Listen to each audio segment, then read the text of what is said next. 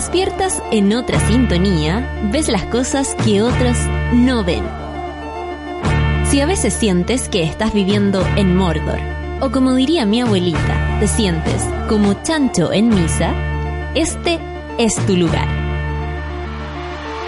Bienvenido al grupo de contención más diverso de la historia. Para ser parte, solo debes escuchar al resto, participar a tu manera, reír fuerte y comprometerte a buscar más misioneros para esta comunidad. Agarra tu taza y sírvete un buen café con nata, que ya está aquí nuestra guía espiritual, Natalia Valdebenito. Muy buenos días, monada. ¿Cómo se encuentran? Yo arriba, sí, muy arriba, porque me tenía que tomar unos exámenes, entonces me levanté muy temprano y estaba confundida porque ya eran tantos exámenes que yo llegué preguntando, disculpe, me tengo que tomar un examen, pero ¿cuál es? hice, hice, hizo ayuno, sí, pero por lo que sea. Así que di un poquito de jugo, pero a veces sucede, uno se complica. Y tenemos un gran desayuno porque además pude alcanzar por fin y me encontré, me encontré, me tropecé con unas medias lunas. ¿Qué están desayunando ustedes? ¿Pueden desayunar contundente? ¿Les resulta? Eh, hay gente, me contaba la señora que me atendió allá en el, no la doctora, la que me atendió en el, puras mujeres me encontré, eso fue maravilloso. En el mestón me dijo, ¿vienen ayunas? Sí. ¿Y cómo está? Bien, le digo yo, porque no eran tantas horas. Ocho horas no me parece tan extraño si uno se queda dormido no sé, a las 12 y, y hasta ahora no comes, ¿cachai? No sé, en mi lugar. Pero me contaba, y tal vez eso también les puede pasar a ustedes, que la gente con dos horas de ayuno ya está, o con la pura, que te digan con la pura información, usted no puede comer de aquí a las... ¡Ah! Y te viene un hambre pero feroz y, y llegáis angustiado, dice que llegaba gente, yo por supuesto me puse a hacer la entrevista. ¿Por qué? ¿Qué pasa con el ayuno? La gente me dijo se desespera. Le dicen que tiene que estar en ayuno y de verdad se desespera. Llegan con colaciones, eh, a veces a las 7 de la mañana todos desesperados. Claro, cuando tenéis que pasar sin agua y sin alimento es un poco más extremo. Pero en el caso que solo sea alimento, uno igual a veces pasa más de las horas eh, que corresponden sin alimento. O hay gente que se despierta con un hambre. Con hambre, sí. ¿Te despierta el hambre? Qué heavy. Yo eh, me he dado cuenta de eso, que hay personas que amanecen así con ¡guau! ganas de comer algo. ¿De cuáles son ustedes? Yo me la puedo bancar. Hay algunos que no, hay algunas que tampoco. Mira, la Orfe me está contando, pan con mermelada y té. Me encanta la mermelada, eh, la mantequilla con mermelada. Esa mezcla la amo. Ahora hay que aprovecharse que viene el frío para que traigamos mantequilla. Solo para nosotros tres. Solo para nosotros tres. Eh, ey, solo para nosotros tres. Y, em, y, y, y, bueno, tiene que ver con eso, con los hábitos, con la psicología. A veces uno dice, no, no puedo comer, esto me afecta, no, no lo puedo soportar. ¿De cuáles son ustedes? ¿Les cuesta, no les cuesta? Hay algunos que también se hacen exámenes seguido, entonces acostumbran a vivir eh, ayunos largos. Cuéntenme, ¿en qué andan ustedes? Yo, así como yo les compartí en la que ando yo. Son las nueve con siete minutos. Y nos vamos con, mira, Arctic Monkeys, porque fue como uno de los favoritos de Lola Palusa. Y la canción tiene un nombre bien raro, mira. Why did you only call me when you're high? ¿Por qué siempre me llamas cuando andas volado? Es una pregunta muy buena. De caliente. eh, porque me angustié y quería hablar con alguien. También es una de las razones. Eh, eh, de caliente o volado. Y, ¿sabéis qué? A mí un tiempo me daba, y lo digo, por llamar a mi mamá. ¿Volá? Y conversé y conversaba, porque como me ponía oreja, yo necesitaba a alguien que me escuchara nomás, parece. Un amigo una vez me empezó a whatsappear como a las cuatro y media, cinco de la mañana. Afortunadamente yo venía a trabajar, entonces estaba despierto todavía, fin de semana. Y era porque quería un copiloto para seguir. ¿Viste? Vamos a un after. Bueno, en el caso yo, de él, ¿a él quería seguir carreteando. Y no me dijo nunca. Yo llamaba a mi vieja a la hora que fuera y, hola mamá, ¿cómo estás? Y empezaba a darle a la lengua. ¿Por qué siempre me llamas cuando estás high a café con nata en su vela?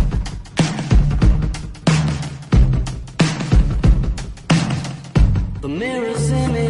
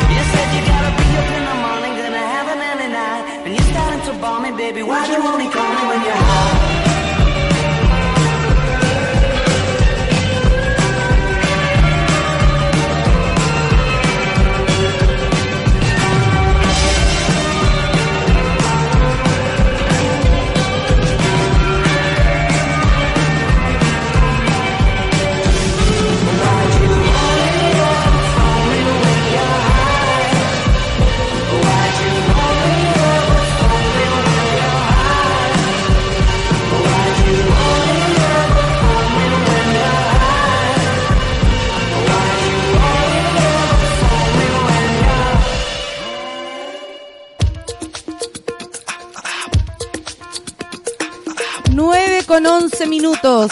Y sí, hay gente que amanece con un dinosaurio en la, en la guata. ¿Saben quién es? Ella, nada hacía presagiar. Que la reina de las violas y violines. que la sultana de los, de los Bach y los Beethoven. que la Almodóvar del Teatro Municipal. Ella, la pie en punta, la doctora, la cirujana. Me encanta. Solcita. ¿Cómo estáis? Bien, ¿cachaste cómo te presenté? Me encanta, todos los días descubro Estoy una faceta inventando, nueva estoy mía, inventando. eh, por tu culpa. ¿Viste? La, la sultana, eh, la Almodóvar, La está, bien. La, la vecina del municipal, no. Soy la vecina.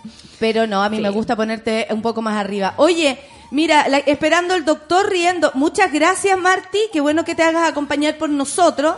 Eh, ah, yo ya sé quién eres tú, Marti. Te abrazo desde acá. Que te vaya súper bien. Va a estar todo bien. El Rorro, yo me estoy sirviendo un regio pan con salame y mucha palta. ¡Uy, qué rico! Pero Check, no- me no- encantó. la- ¿No se refala el salame con la palta? Me encanta. No, el en la boquita, Uh. por cada bocado, un salame. Un salame. ¿Salame ahumado o italiano? Oh. Cosa tan rica. Yo en mi casa siempre tengo salame. ¿En serio? Sí. Es como es como yo queso grano padano. Además Claro. que es barato porque está como a 9.90 el, En- los en- 100 gramos. Sí.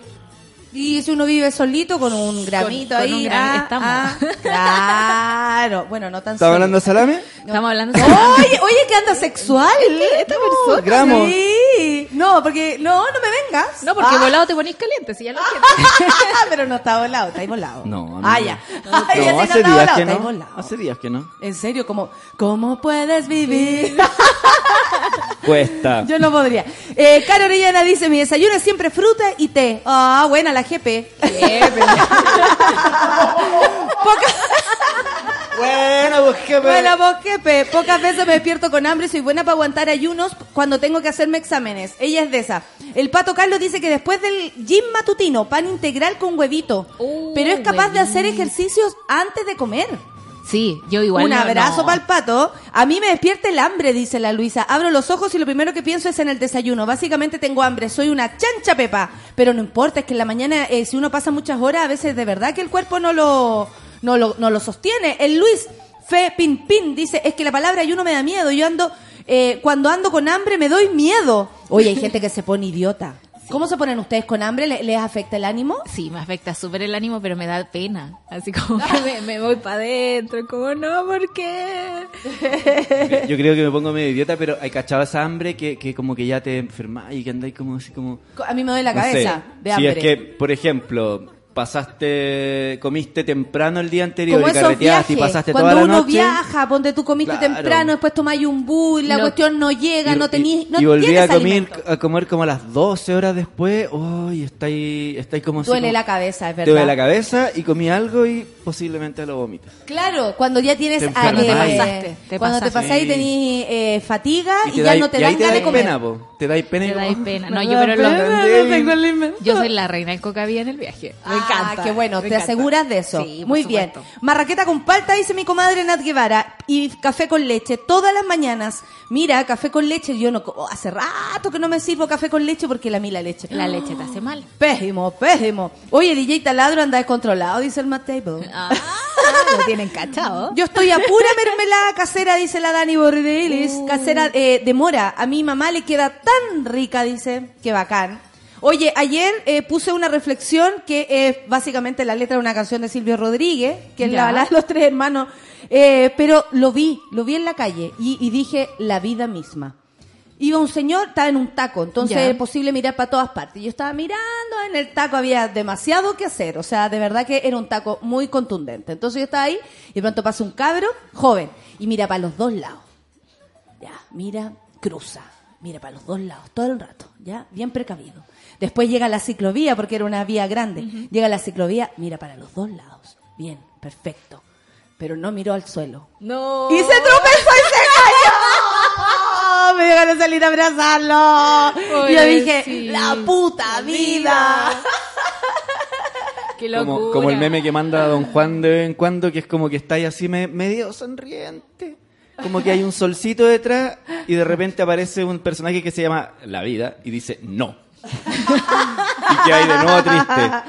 Algo así pasó porque él dijo, no me atropellaron los autos, Claro. no me atropelló la bici, me caigo. Podía hacerlo todo bien e igual la vida Se paró, exactamente. Puedes hacerlo todo bien, puedes cuidarte la salud y todo, y luego ocurre igual. La vida misma. Mira, la gata pe- pelusa se está comiendo un alfajor y un trencito. Oh, qué estupendo, qué rico ¿Qué tal? partir, abrir el apetito con un chocolate. El Diego dice café negro y pan tostado en tostador re- eh, real traído desde Chile. ¡Ay, se llevó el Ah, tostador! el- el a mí- manual. sí, el que más me Ah, gusta. o sea, y a mí la mezcla que me Invento gusta de chileno. desayuno, Sí, es un Como- invento chileno el, Ese el tostador, tostador. sí. qué bacán. Sí. Es como Mira. comer huevos revueltos como con, con queso y una mitad de palta.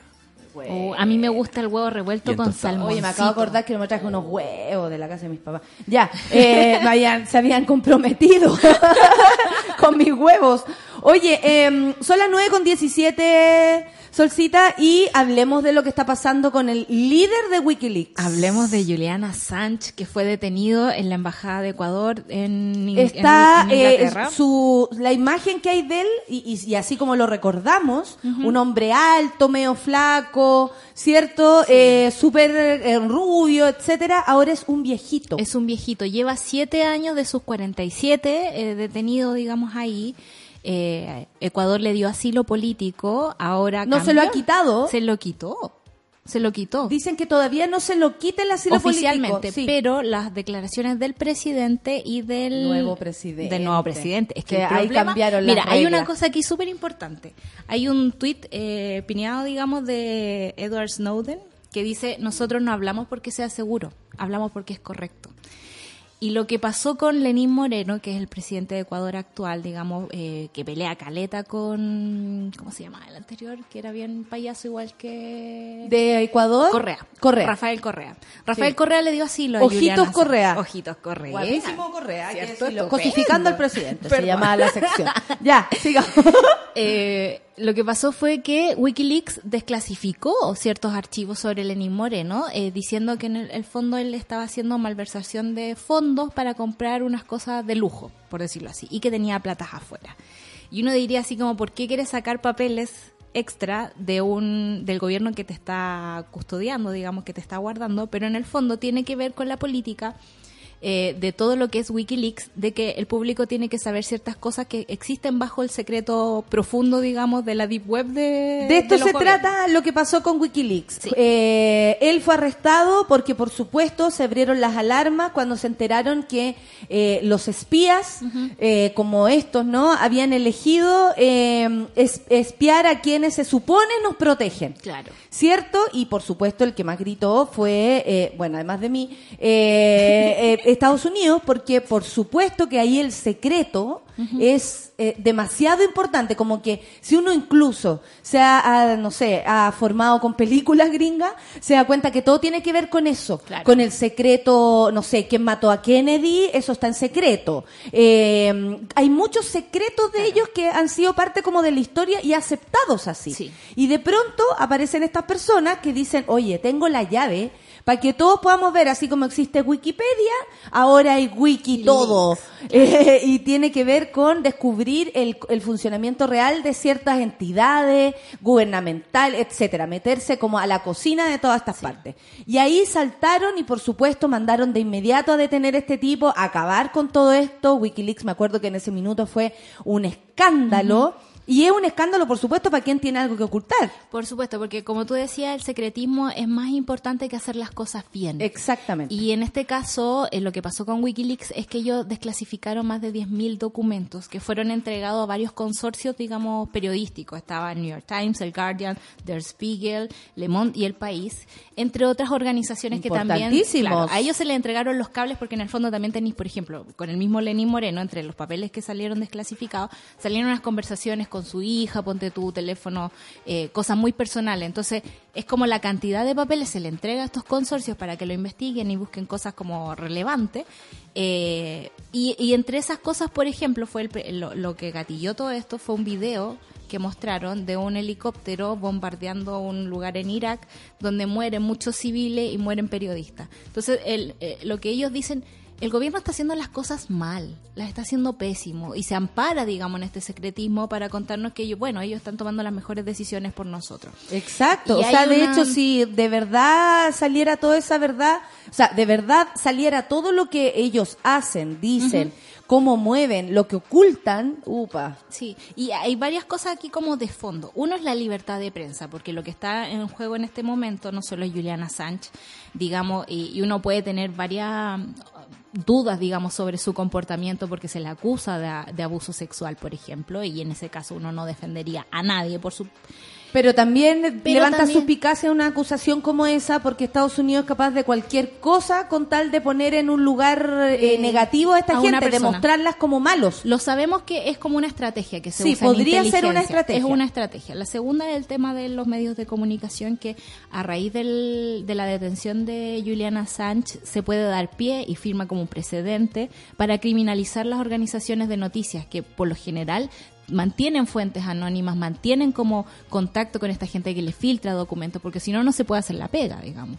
Y tercero, es que aquí hay una gran persecución, no sé, pues, así como vemos un, un molde, como cuando hay un tiroteo, por ejemplo, y siempre terminan muertos los- la gente que hace el tiroteo, también hay una, una especie de ensañamiento con este tipo de personas. Vemos el caso de Snowden, que está escondido por allá en Rusia, lejos, lejos. Tenemos a Chelsea Manning también, que pasó por distintos tipos de amedrentamiento. Hay casos mucho más chicos, como el de Aaron Schwartz, un activista hacker que liberó, por ejemplo, todos los papers de académicos que son pagados y los liberó al público para que todos tuvieran acceso a ellos. Y a él lo hostigaron tanto que terminó suicidándose. Necesito esos hackers buenos. Son maravillosos. ¿Dónde están Los además? Si pueden, los hackivistas, sí. Hackivistas, hackavistas. Sí, y bueno, y, al- y una persona como esa, por eso también hay que poner todo en, en, en- todos los perspectiva. en la mesa. En perspectiva. ¿Por qué? Porque obviamente ellos dicen, lo- eh, no es lo que ustedes piensan. Por ejemplo, Juliana Sánchez no es ningún héroe. Claro. Se ha escondido de la verdad durante años.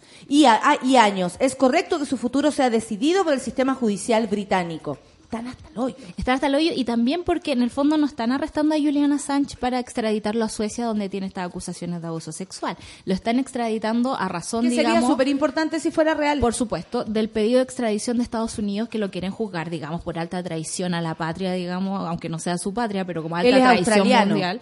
Claro, y eh, se hace, hace un tiempo, no sé, Obama había dicho como, no, o sea, es que esto en realidad tiene que ver con la libertad de prensa, lo vamos a dejar un poquito hasta ahí, no vamos a avanzar tanto.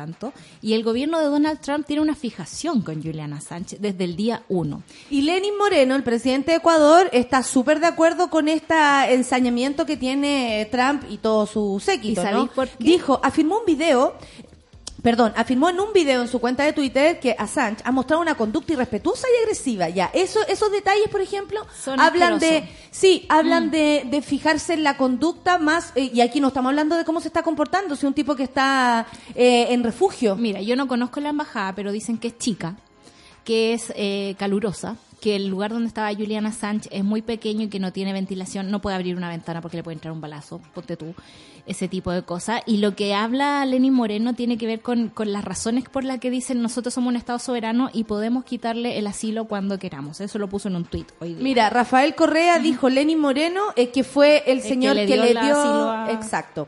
Ha demostrado su miseria humana al mundo entregando a Juliana Sánchez. No solo asilado, sino también ciudadano ecuatoriano.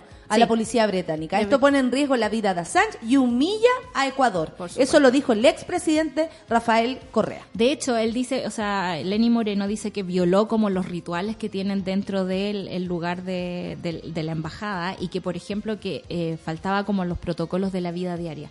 A Julian Assange se le han quitado como los privilegios dentro de la embajada. Él tiene que limpiar su propio baño, por ejemplo, tiene que hacerse cargo de su gato. Y es como, no, no sé por qué nos tenemos que enterar de ese tipo de cosas. Por otra parte, uno de los cagüines que había detrás de esta cuestión es que eh, Mike Pompeo, ¿cachai? Viajó. ¿Perdón? Mike Pompeo. Ah, pero que me- en fin, como que me llamó la atención el nombre. Claro, Dale. que en el fondo son como puros emisarios gringos que han viajado mucho a Latinoamérica, que han tenido eh, relación con, con Ecuador. El mismo Paul Manafort, que está hasta el diablo, digamos, con, con las acusaciones de desvío de plata de campañas, que era el jefe de campaña de Donald Trump, eh, se reunió con Lenin Moreno y le dijo, para nosotros es súper importante el tema de Assange. Y el Cawin dice que eh, Ecuador está vendiendo a Assange a cambio de que le paguen eh, un poco de la deuda externa. Y ahí tú dices dónde Oh, quedan los o derechos. sea, como una un moneda de cambio. En un te- eh, porque también es como súper raro que esté pasando todo esto. También es raro el tema de que Estados Unidos pida la extradición, porque durante mucho tiempo eh, dijeron, onda, no, nosotros no estamos con el tema Sánchez, no estamos con el tema Sánchez. Y en otro, eh, ponte tú, no sé, po, Jovino Novoa diga así como, no estoy con el tema Sánchez, no estoy con el tema Sánchez. Y en el caso de eh, lo- Pablo Longueira, se, se dice así como se le escapa a alguien decir, bueno, y lo, eh, pasó porque justo ese día fui a la oficina a investigar el tema Sánchez. Entonces pasó lo mismo en Estados Unidos. A alguien se le coló que estaban eh, trabajando en esta, en esta demanda de extradición. Y por eso todo el mundo estaba así como, oye, le van a quitar el asilo a Sánchez, le van a quitar el asilo a Sánchez, le van a quitar el asilo a Sánchez. Y así se está configurando, digamos, que el gobierno de Ecuador está absolutamente liberándose de la responsabilidad de, de este asunto. Claro, y a propósito de esa acusación que hay en su contra por delitos sexuales, eh, la fiscal sueca dijo, y ahí es donde se demuestra como el relajo Claro. sobre este tema, dijo que podría reabrirse si Assange volviera a Suecia. O sea, tampoco hay intención de llevárselo a Suecia para esto. Es como, ah, bueno, si vuelve, lógicamente nosotros vamos a proceder. Eh, antes de que prescriba, si vuelve antes de que prescriba la acusación de violación contra él, lo que sucederá esto en agosto de 2020. Si él llegara antes, además sería eh, procesado por ese motivo, lo cual sería justo si es que él de verdad hizo algún abuso sexual. Me parecería que es lo más justo, eh, concreto, real que habría que hacer. Pero esto también está en el en todo el meollo aquel en que esta persona la quieren como poner desde el lado de los malos. Es como Claro. ellos ellos son los malos y para la opinión pública qué mejor que un escándalo de abuso. Eh, Está súper, eh, es demasiado clásico. Es es muy clásico el relato. Sí, ya lo sabemos, ya lo conocemos y por lo mismo no podemos sentir que, que todo es verdad y que todo es mentira tampoco. Además, como buena... Es que si es verdad investiguen. Claro, como Si es persona mentira, que es, debe tener sus matices, ¿no? Por decirlo así. No debe ser absolutamente bueno ni absolutamente malo. Bueno, para los admiradores de Assange es un valeroso adalid de la verdad. Para sus críticos solo busca publicidad a una costa de poner en peligro las vidas de otros al revelar información de carácter sensible. Es que ese es otro de los argumentos que tiran. Por Pero ejemplo. depende de- desde el lado que lo veas. po. Claro. Por ejemplo, aquí en Chile existe el, el secreto de las Fuerzas Armadas respecto a todos los abusos eh, de lesa humanidad. Claro. A todos los delitos de lesa humanidad en dictadura. silencio. Hay un pacto de silencio. ¿Qué pasaría si Wikileaks o Wikichile Leaks, lo que sea, va y, y- y logra eh, penetrar en esos informes eh, de, de aquello? Por ejemplo, todas las comunicaciones probablemente ellos dirían esto pone en riesgo La vida de la institución, Claro. ¿cierto? Y eso es un delito porque pone en riesgo nuestra institución, porque están revelando nuestro secreto y algo que entre todos hemos eh, protegido hasta el cansancio. Claro.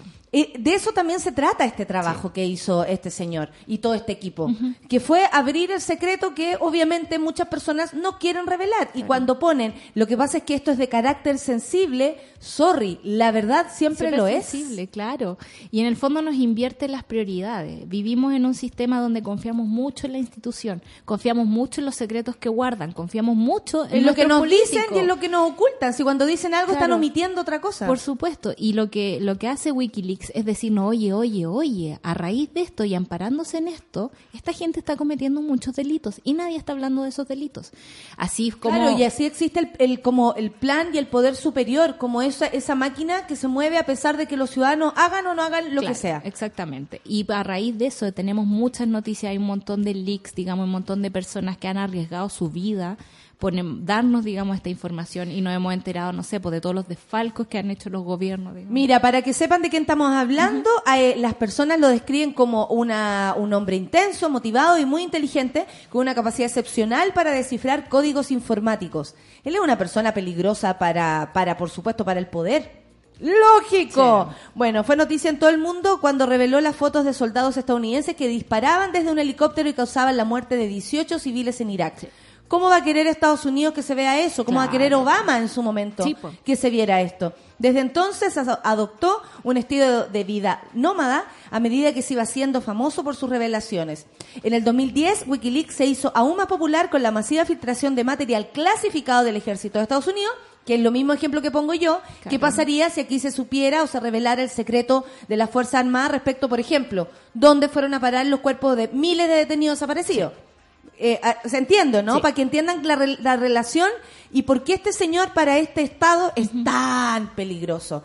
Eh, bueno, esto fue sobre la guerra de Afganistán en Irak.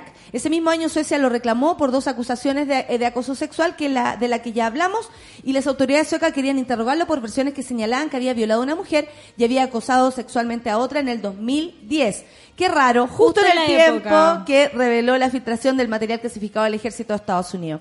Eh, él asegura que ambos encuentros fueron consentidos, o sea, tiene algo que decir también y por supuesto que sería bueno que se, de- se mm, investigara. En aquel entonces Assange pasó eh, los meses que siguieron a la acusación en arresto domiciliario en una casa rural inglesa, desde donde luchó contra el orden de extradición en Suecia.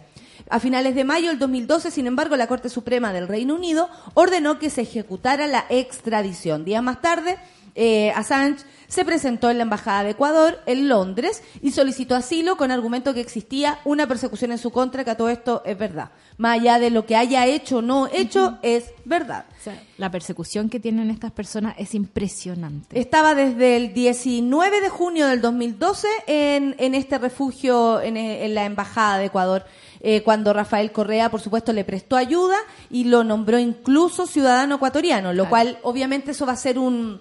Un, un, un tema, porque en el fondo es tema, sí. el mismo Estado ecuatoriano entregando a un ciudadano ecuatoriano. Exactamente, ahí se las van a tener que ver. Claro. Oye, vamos a escuchar a Billie Eilish. Billie Eilish con Barry and Friends. ¿Sí? Café con Nathan, súbela. Billy.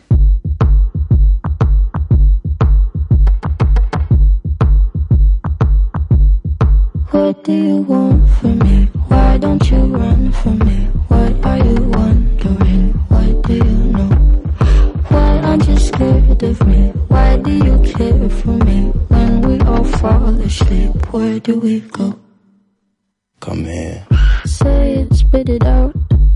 What is it exactly? Your pain is the amount cleaning you out. Am I satisfactory? Today I'm thinking about the things that are deadly. The way I'm drinking you down, like I wanna drown, like I wanna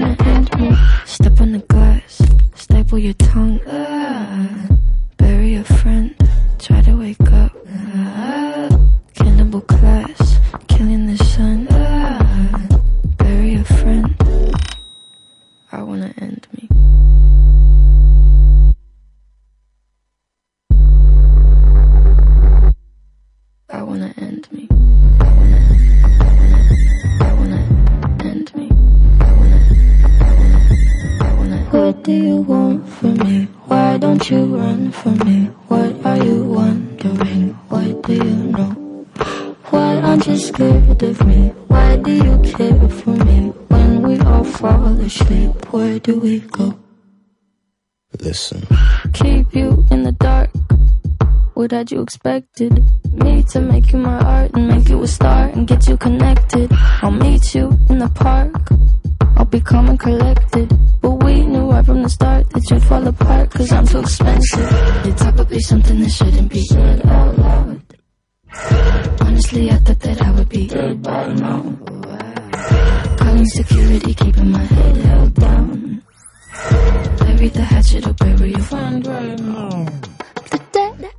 Oh, the debt I owe, gotta sell my soul. Cause I can't say no, no, I can't say no. Then my limbs are frozen, my eyes won't close. And I can't say no, I can't say no. Careful. Step on the glass, staple your tongue.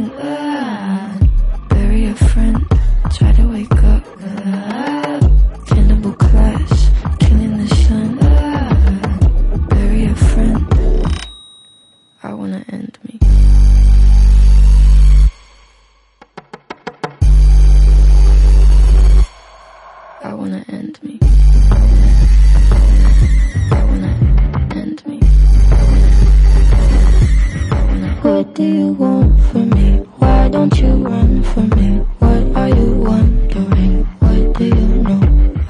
Why aren't you scared of me? Why do you care for me? When we all fall asleep, where do we go? Aquí hay una noticia del Rey León, pero no me puede importar menos. ¡Sigamos! Si hay alguien que no conectó con el Rey León, aquí la escuchan. Oye, yo no lloré, no la vi hasta como el año pasado, así. No, yo- No, no, enca- no, no me... No me, no me penetró el Rey León. A mí me pasó todo lo contrario porque habla de la muerte del padre, ¿no? Entonces fue como, no, Sí, no quiero verla animales. nunca más en la vida. Sí, pero animales. Sí, pero animales. Animales y monos. O sea, monito animado. No, No, claro, no, no, no, mala no, no, combinación. puedo llorar. No, no puedo, ni con Coco pude. Ni La con encontré Coco. con casi que... Sensible. ¿Y Toy Sí. Story? No, llorar no, porque ¿No? por los juguetes... Pero y Pero cuando no, pero canta si el Yo tema es soy la tu amistad. amigo fiel. Es Qué la bueno, Si tengo regio amigo. ahí estoy. No me da miedo, o sea, que no me da pena porque tengo amigos muy buenos.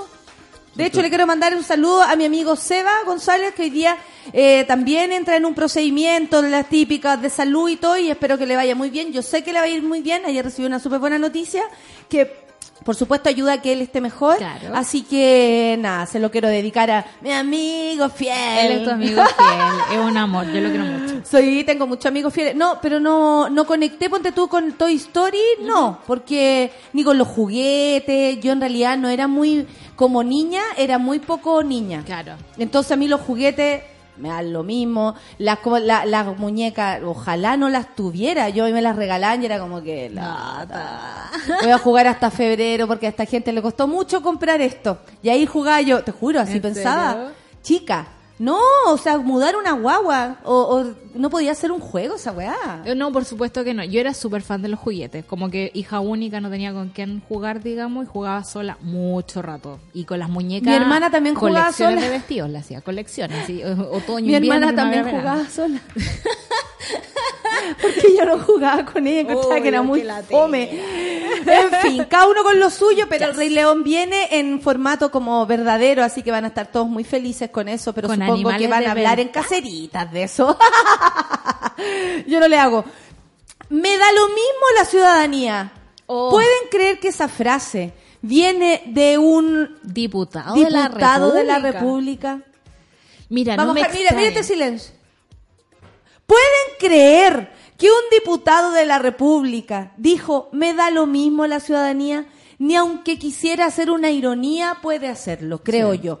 Finalmente, la Comisión de Hacienda de la Cámara de Diputados aprobó la idea de legislar el proyecto de reforma tributaria. Ayer lo hablamos bastante para que nos quedara bien claro que la DC, eh, personas que, como nos dijo Beatriz Sánchez, habían hecho un acuerdo con, con lo- todos los movimientos de izquierda para votar en contra de esto. Luego de un día, un día y medio, creo, eh, estaban ya pensando en otra cosa y le demostraron su apoyo al gobierno eh, de Sebastián Piñera, de derechísima, derechísima derecha, eh, la DC se cuadra con ellos. Con esta... mm, con este, ¿cómo se llama? Eh, excusa, y yo lo pongo así porque podría no ser una excusa, pero a mí me parece que sí lo es, eh, de eh, no podemos negarnos a Lo bueno que legislar. viene. No, y no nos podemos negar a legislar, a la conversación, si somos diputados. Y es como, pero usted sabe de qué se trata Claro. esto. ¿Por qué quiere seguir eh, eh, aportando básicamente a, a las propuestas que solo enriquecen a los más ricos y empobrecen a los más pobres? En el fondo también es la idea de legislar, que a mí me parece súper rara, porque es como para eso están, legislen, por favor. También tiene que ver con eh, la calidad del proyecto. El proyecto era bien desilusionante, era bien fome, era bien poco sustancial. Entonces, muchos podrían decir, ¿sabéis que esto no califica para conversar siquiera? Porque en el fondo tenemos que aprobar o no lo que dice acá.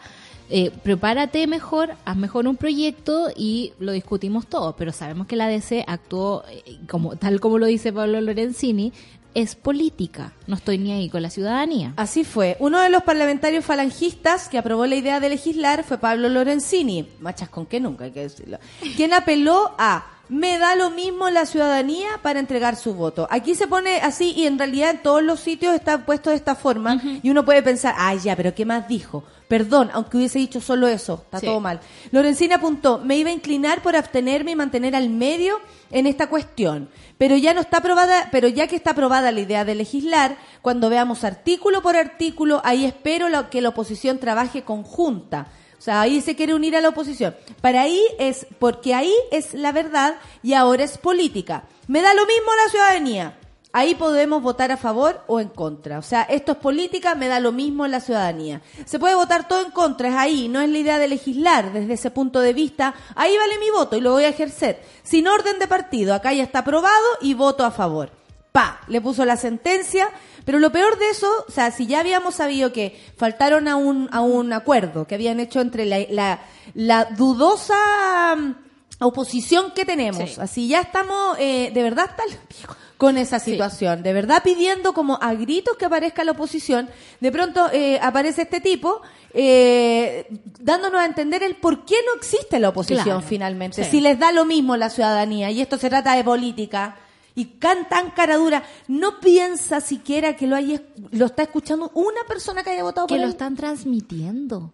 Esto se transmite, digamos, por el canal del Senado, el canal de la Cámara de Diputados, y eh, eh, estás, bien- estás siendo auditado, digamos, por la... Tú le sirves a la ciudadanía. En cualquier momento cualquier ciudadano te puede pedir cuentas sobre este asunto. Eh, eh, es demasiado lo, lo cara dura que es. Es Lo- demasiado. yo me sumo a lo que dice la Lora. Ojalá le dé lo mismo a la ciudadanía votar por él cuando Claro. vengan las elecciones, porque yo supongo que este caballero, al igual que todos sus corre- eh, su falange y todos sus correligionarios, quieren estar en el poder hasta como Saldívar, hasta que se estén meando solo. Así que atención, Constitución, Curepto, Empedrado, Maule, Pelarco, Pencahue, Río Claro, San Clemente y San Rafael, porque de ahí Diego Lorenzini sacó sus votos para hablar este tipo de cabeza pescado en el Parlamento. Exactamente. Mira que bueno. ¿Dónde es? Ma- eh, la región del Maule. Maule. Constitución, Curepto, Empedrado, Maule, Pelarco, Pencahue, Río Claro, San Clemente y San Rafael. Oye, la gente está súper enojada porque a mí no me gusta, o sea, me encanta Toy Story, me la repito cada vez que puedo. Amo ver ese momento en que está la Barbie Ken probando esa ropa. Me encanta. Amo ver ese momento, me río mucho. Con- ojalá hagan una película luego de Barbie o de Ken, Por con puras favor. ironías. De verdad. No, me encantan las películas de mono. Eh, Zootopia, por favor, véanla. También hay situaciones bien divertidas. Me dice corazón de piedra. Creo que quedé deshidratado después, después de ver Toy Story 3, Coco, intensamente, y así suma y sigue. De verdad, so- no soy un punto referencial porque lloro con todo, dice, pero Claro, no yo- me yo soy llama el. Rey León. Claro, a él no le pasa con el Rey León, pero con estas películas que yo me las vi como...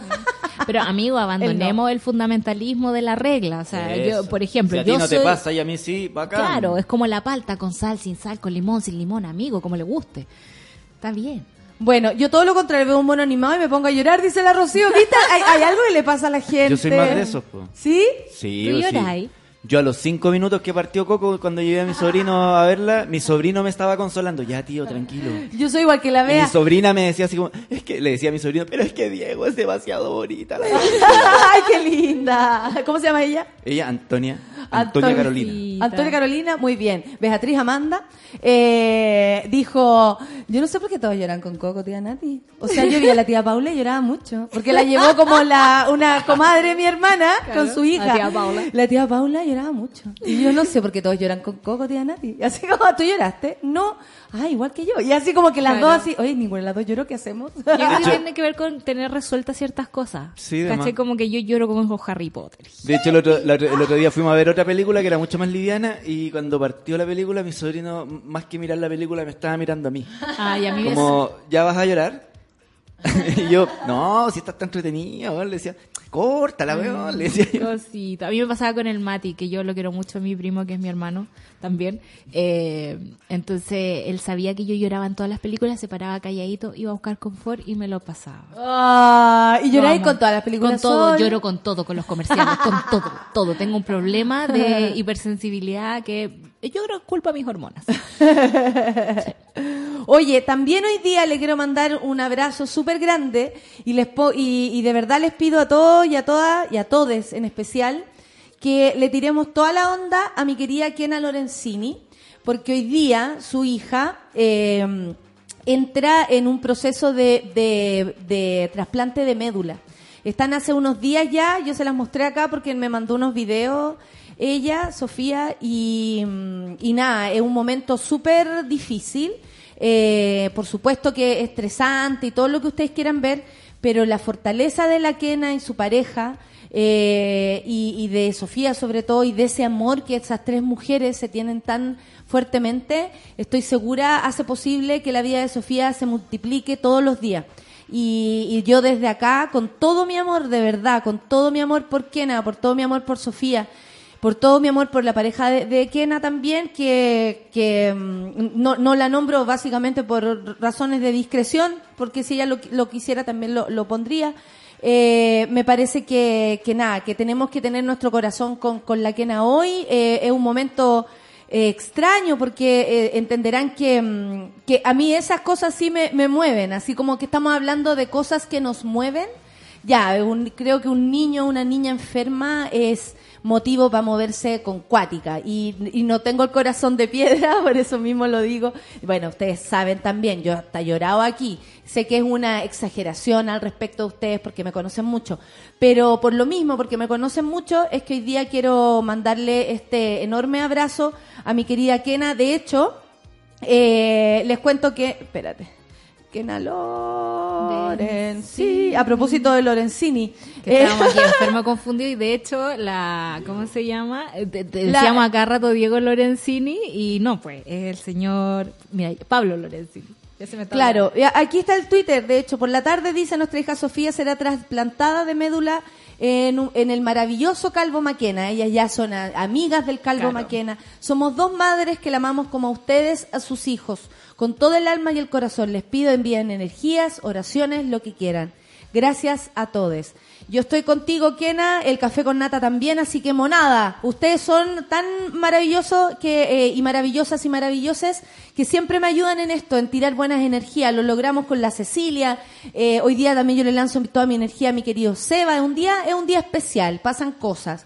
Y por lo mismo, cuando uno tiene un buen ánimo, lo tiene que, uff, lanzar con todo y este ánimo eh, va para mi querida Kena, a quien admiro muchísimo, a quien me ha enseñado muchísimo y por supuesto merece pasar mucho tiempo más con Sofía y, esta familia hermosa que armaron ellas tres. Así que mm, la corazón de piedra, ah, que me están tirando toda la onda, abrazo gigante. Eso, la Nata Barca ya le mandó saludos. Y también, aparte, hay información si hay que ir a donar sangre. ¿Ya? Para que lo sepan. Vamos a ir retuiteando y la idea es que estemos todos, no sé, pues si alguien puede colaborar, eh, por favor, que lo haga. Mira, la Paulina Cifuentes dice que no llora con ninguna película. Hasta ahora pensé que era la única. No, si lloro con las películas, Paulina. Yo me sé con los mocos con las películas. Lo que pasa es que todo lo que sea como con la infancia me da uno. Claro, te da lata. Pero tiene que, insisto, a veces uno llora porque le hace con las cosas de, de uno, digamos. Y puede ser con los monitos, pueden ser temas familiares, pueden ser, no sé, pues puede llorar con una Godard, que igual es difícil, pero podía hacerlo también. Sí, depende mucho de las afinidades, de, las cómo te agarra el día. De cómo te agarra el día. Las hormonas, amiga, suben y bajan, suben y bajan. Claro. Yo me acuerdo que me puse a llorar cuando Truman Show llegó a la pared. po. ¿En serio? Oh, Sí, po. obvio. No, sí. El no me estoy riendo, me río nervio. como con la con la antigua como con la antigua ¿En noticia del, de, de- de los perros en Valpo. ¿Te acordáis que yo me reía nervio y la gente creía que me reía los perros? Y tú que si me río nervio, por favor, no lo crean, no lo crean, no lo crean. No. Me han pasado cosas en este programa, Sí, y hay que ser descreído de todo. Hay una señora, ponte tú, que explota la cosa de los perritos en el barrio de Bellas Artes y anda pidiendo plata.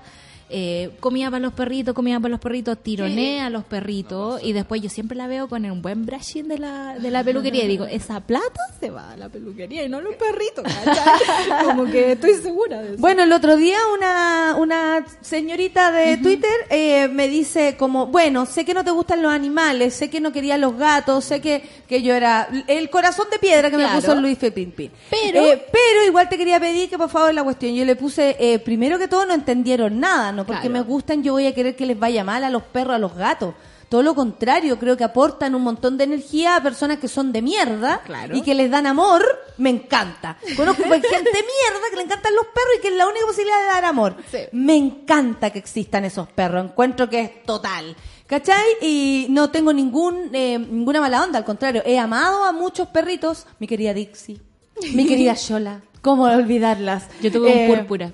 El púrpura. El púrpura y se lo llevaron cuando hicieron jardín porque en mi casa sí que tienen corazón de piedra. Bueno, hoy ahora en la Pascuala, que es la perra de la casa, Ya. todo esto, eh, se está portando súper mal. Parece que tiene Alzheimer, dicen. Ay. Claro, como que está volviendo a hacer las mismas cagadas que se mandaba cuando, Cuando llegó. bebé. Y rompió una planta muy preciosa que había. No Y sé ahí- cómo ahí mi hermano y mi papá se abrazaron llorando. Eh, ¡Pascuala! ¿Por qué? Bueno, y yo le respondí a esta señorita y le dije, ¿por qué eh, antes de cualquier cosa, o sea, ¿por qué eh, insistes con esto? Claro. Si, onda, no entendiste el chiste, pero igual me venía a pedir ayuda. Claro. ¿Cachai? Y fue como, ay, no entendí. obviamente yo quedé como la odia perros, odia gatos, odia personas de, perros y gatos, odio todo. Y, y ella insistió en como, ah, pero viste que la weá, y yo soy la mala onda porque no le retuiteé su weá. Pero por otro lado, es como, no, no entienden a qué se refiere una persona cuando dice algo no me gusta, pero no por eso es daño. Claro. No se entiende que a una persona no le puede gustar lo- los perros, en serio. Volvemos a la gama de grises. Fundamental. No es blanco ni negro porque entre medio está el gris. Pero el- igual venía a pedir aquí que te retuitee tu weá. Entonces, si tú querís eso, Hazlo con la Nata, persona, ayúdame. ¿cachai? Fin. Nata, ayúdame y fin. Y obvio que lo vas a conseguir si retuiteo lo que sea. Pero lo que me da más lata es que como que te tiren la pachotá y luego te pidan un favor. Claro. Si venía a pedir favores, al menos trata de hacerlo de, De buena, buena manera. onda, de buena obvio, si uno también... Oh, ya te va a retuitear tu weá. No, po. Yo lo hago de todo corazón y espero que reencuentren al perro Claro. y espero que le tengan comida y todas esas cosas. ¿Cómo voy a querer que anden con cara larga porque se les perdió un perro? Claro, si la po. gente sufre cuando se pierden sus perritos. Sí, pues. Pero no sé, la gente está muy acostumbrada al maltrato. Y como que ya lo naturalizamos tanto que incluso para pedirte algo buena onda te tiran el maltrato primero. casi. Sí, No. y después ella, por supuesto, yo era la Dixie Carolina, sí. Así se llama, se a empezar. ¿Por qué te acordaste, Dani? Mi hermana le puso así, Dixie Carolina, para puro... y- tú sí, porque Natalia yo me llamo. Natalia Carolina, entonces para huellarme, obviamente le pusieron Dixie Carolina, por todas esas veces que no jugué con ella. Y, y después cuando de pronto me dice, acompáñame al... Me, me llevaron al veterinario con Dixie Carolina.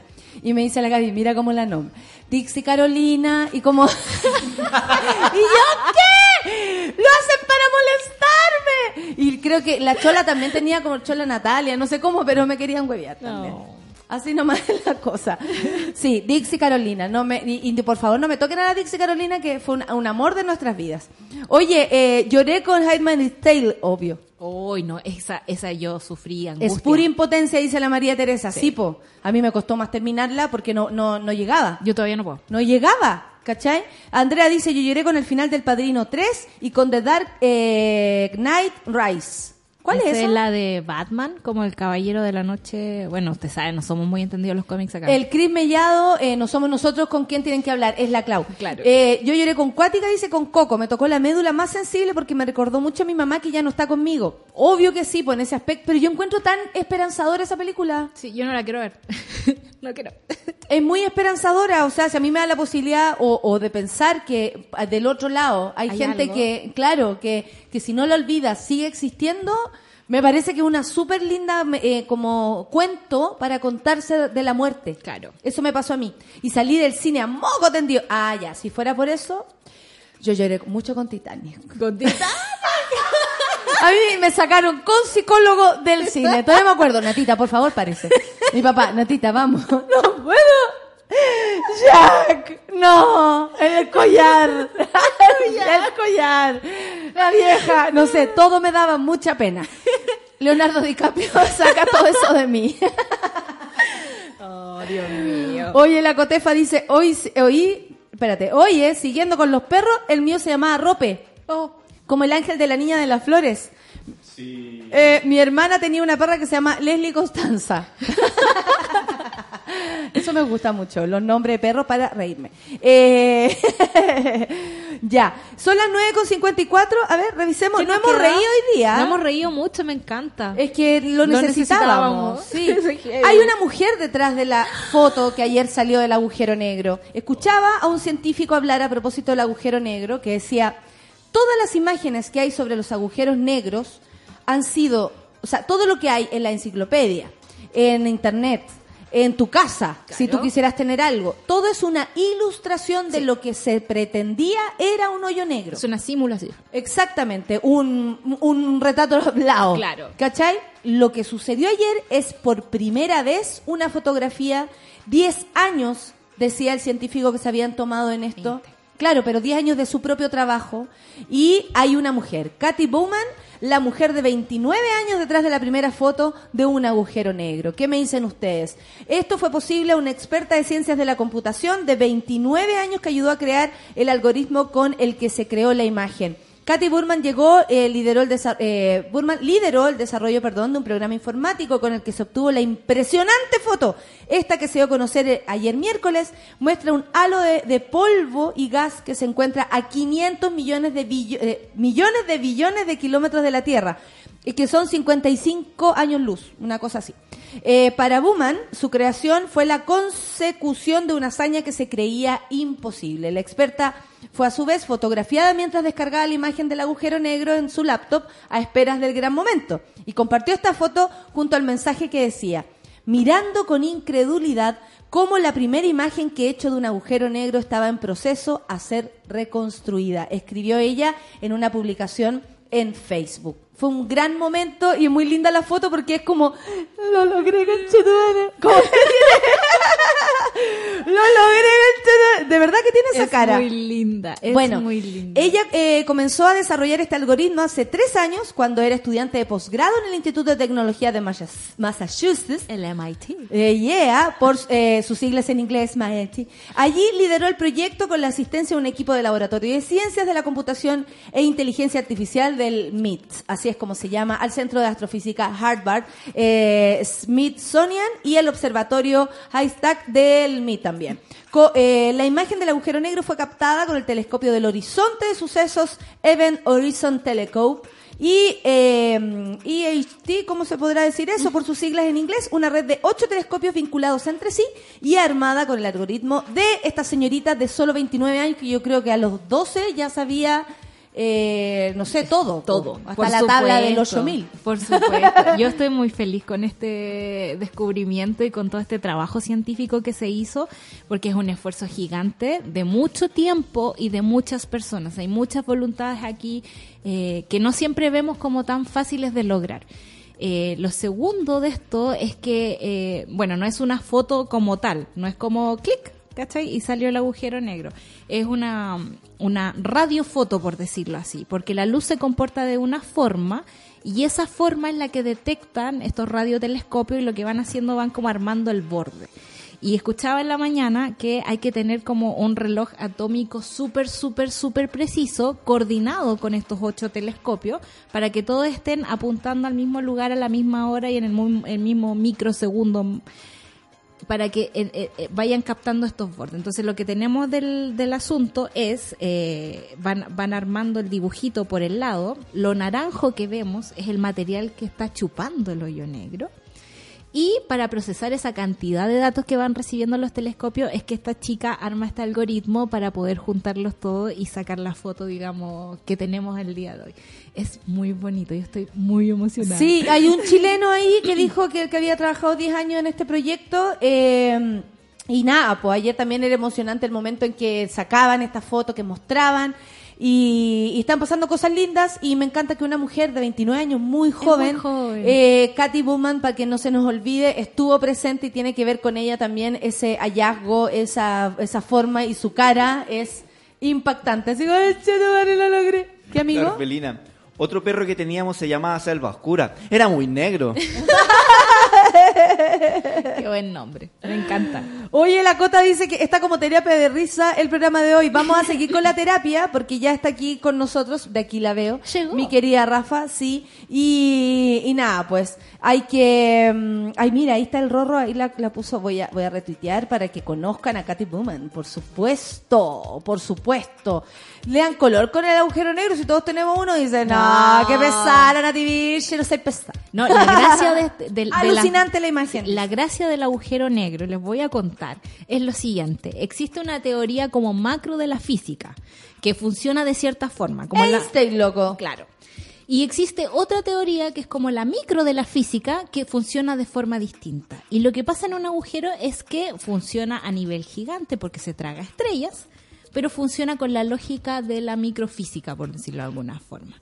Todo esto se pensó por Einstein en su, digamos, en su oficina de correo mientras entregaba carta y mientras él seguía pensando cosas, lo pensó ahí, en su cabeza. No existía algo que pudiera comprobar esa teoría. Y el brillo de abajo de la foto, que es un poco más brillante que arriba, tiene que ver con una inclinación de cómo la luz nos llega y por lo tanto es un dato que podría comprobar las teorías de Einstein. Por eso es tan importante esta cuestión, porque al fin nos pone como en evidencia todo lo que se ha pensado en los últimos 50 años de la física teórica. Uy, qué, qué, qué bacán. Bueno, y así existe gente que no cree en nada, que es terraplanista, que Claro. no cacha. Estoy viendo el documental de los terraplanistas en Netflix. Creo que es, es de humor. Sí. Increíble, sí. Que está súper bueno para entender que del otro lado existe gente que piensa de una manera totalmente distinta y que por Dios que hay que conocer. Y lo tenemos lado. Exactamente, Crystal Cat- Castles. Así es lo que viene con Crime Wave. Son las 10.1. Café con Muchas gracias, Sol, por estas risas mañaneras. Café con Natenzuela.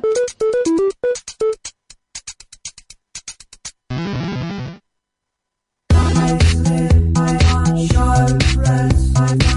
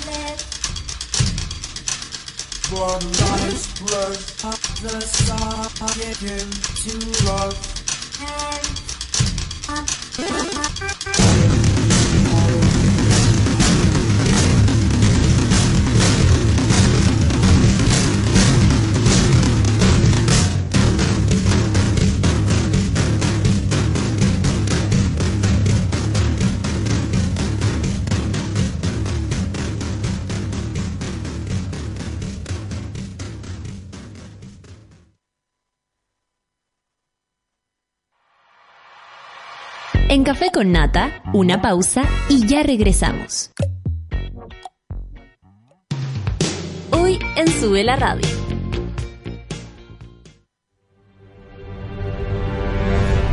De lunes a viernes, a las 11 de la mañana, Rayen Araya lidera Super Ciudadanos, un grupo de opinantes movidos por la desigualdad social. Super Ciudadanos, hoy a las 11 de la mañana y cuando tú quieras en formato podcast, solo en subela.cl. Tómate un break al mediodía y engaña la tripa junto a Isidora Ursúa y Eleonora Aldea. Porque en Caseritas conversamos, echamos la talla y planeamos un mundo mejor. Siempre con amor. Caseritas, de lunes a viernes al mediodía en Sube la Radio. En otra sintonía.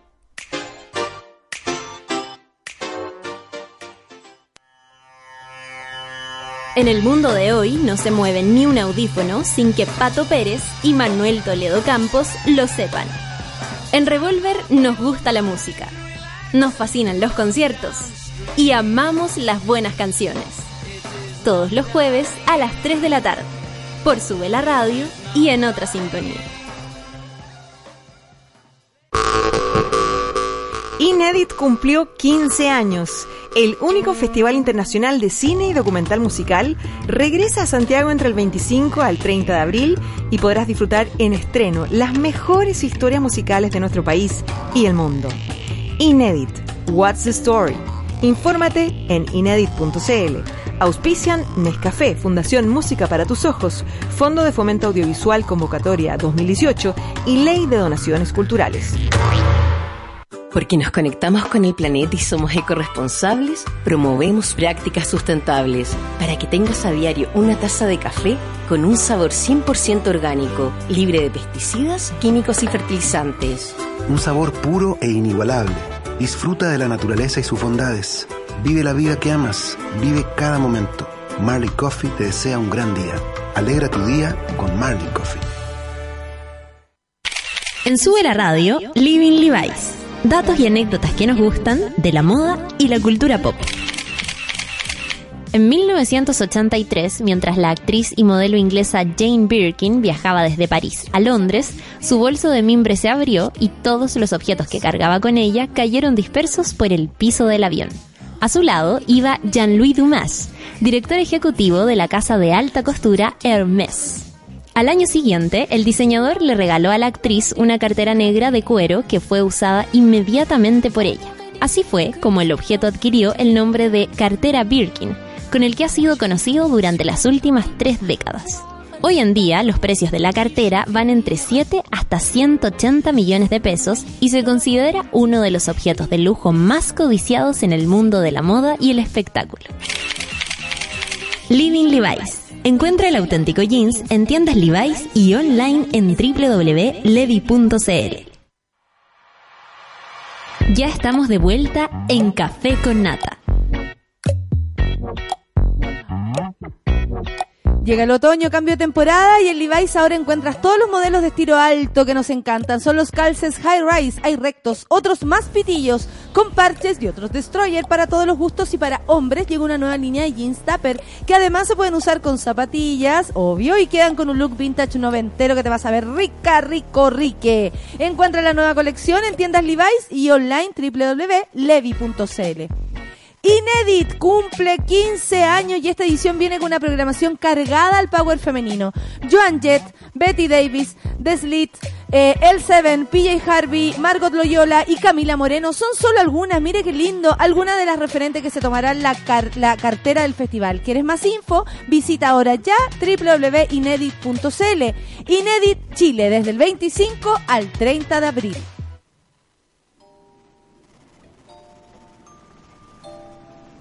Una necesaria terapia grupal parte ahora junto a Rafaela Di Girolamo. Únete al diván del vial en Café con Nata. Todavía te encanta. Me fascina. Todavía te encanta tu propia Mi presentación. propia presentación. Qué bacán. Sí. Oye, la gente estaba contenta con la terapia. ¿Cómo estás, mi querida Bien, ¿y Rafa? tú? ¿Cómo te, ¿Cómo te encuentras este jueves? ¿Cómo te encontraste? ¿Cómo te encontraste este jueves? Me encontré muy emocionada, muy sorprendida ¿De qué? De... ¿De qué estás hablando? Estoy hablando de muchas cosas. No, estoy hablando de Judy Butler, obvio. Sí, la vimos el otro la día. vimos el otro día.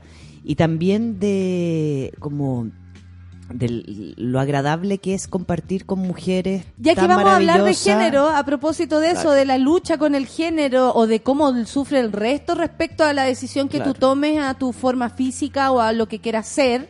Judith Butler pone ahí eh, los puntos sobre las IES, pero lo que yo lo repetí el otro día, lo que más me gustaba es como ella aterriza el, el discurso, su, su poesía difícil, digamos, su filosofía, que de pronto uno la lee y es un poco más complicado, y de pronto te das cuenta que no, que no, detrás de eso hay sentido común, apertura, la- amor por el ser humano y O sea, tantas otras ella cosas. y la Nelly Richard me dejaron Nelly para Richard no adentro. puede ¿Qué más. te pasa, Nelly Richard? ¿Qué onda, Nelly Qué alucinante Nelly Richard. Como me gustaría escucharla muchas veces. Como, wow. De- revisen, revisen a, a Nelly Richard por ahí. Nelly Richard. Guarden- guárdense ese nombre de artista. Guárdatelo, además, guárdatelo, ¿no? guárdatelo. Con ustedes, Nelly, Nelly Richard. Richard.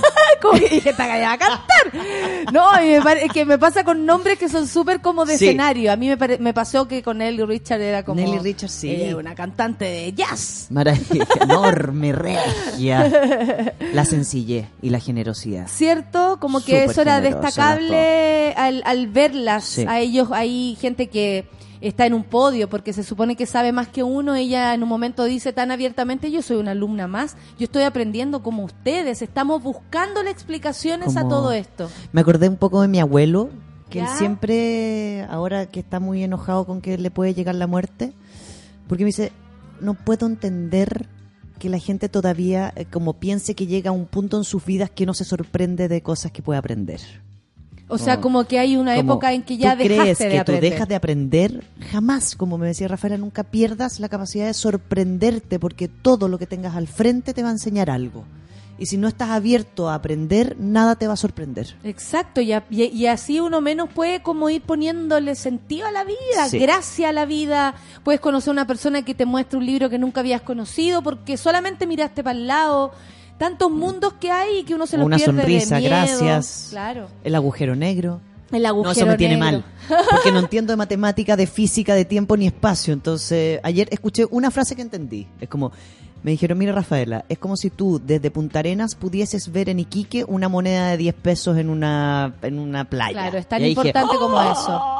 Esa y al mismo tiempo el avance y, lo- y bueno, la sola ahí te puede explicar qué significa cada cosa y es maravilloso. Qué heavy. Oye, ahí pasan cosas Hoy. heavy y la terapia Aquí también de hoy- pasan cosas heavy. Sí, se trata sobre la conversión. Uno dirá, ¿de qué se trata esto? ¿Cuál es la historia de este tipo de terapia? Porque Son las eh, terapias reparativas. hemos- eh, ya, pero eh, la, la hablamos a veces desde el punto de vista sexual. Eh, no sé, alguna vez escuché a Arenito diciendo que había ido a una iglesia o a un, un doctor, una iglesia que lo habían convertido, que él en algún momento fue gay y después no era gay. Claro, lo repararon, po. Lo repararon. Claro, lo arreglaron.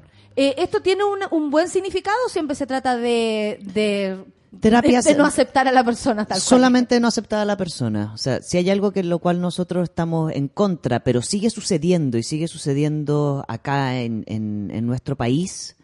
Todo esto le, le dije yo a la Clau por dos pacientes que me llegaron que venían de terapias reparativas.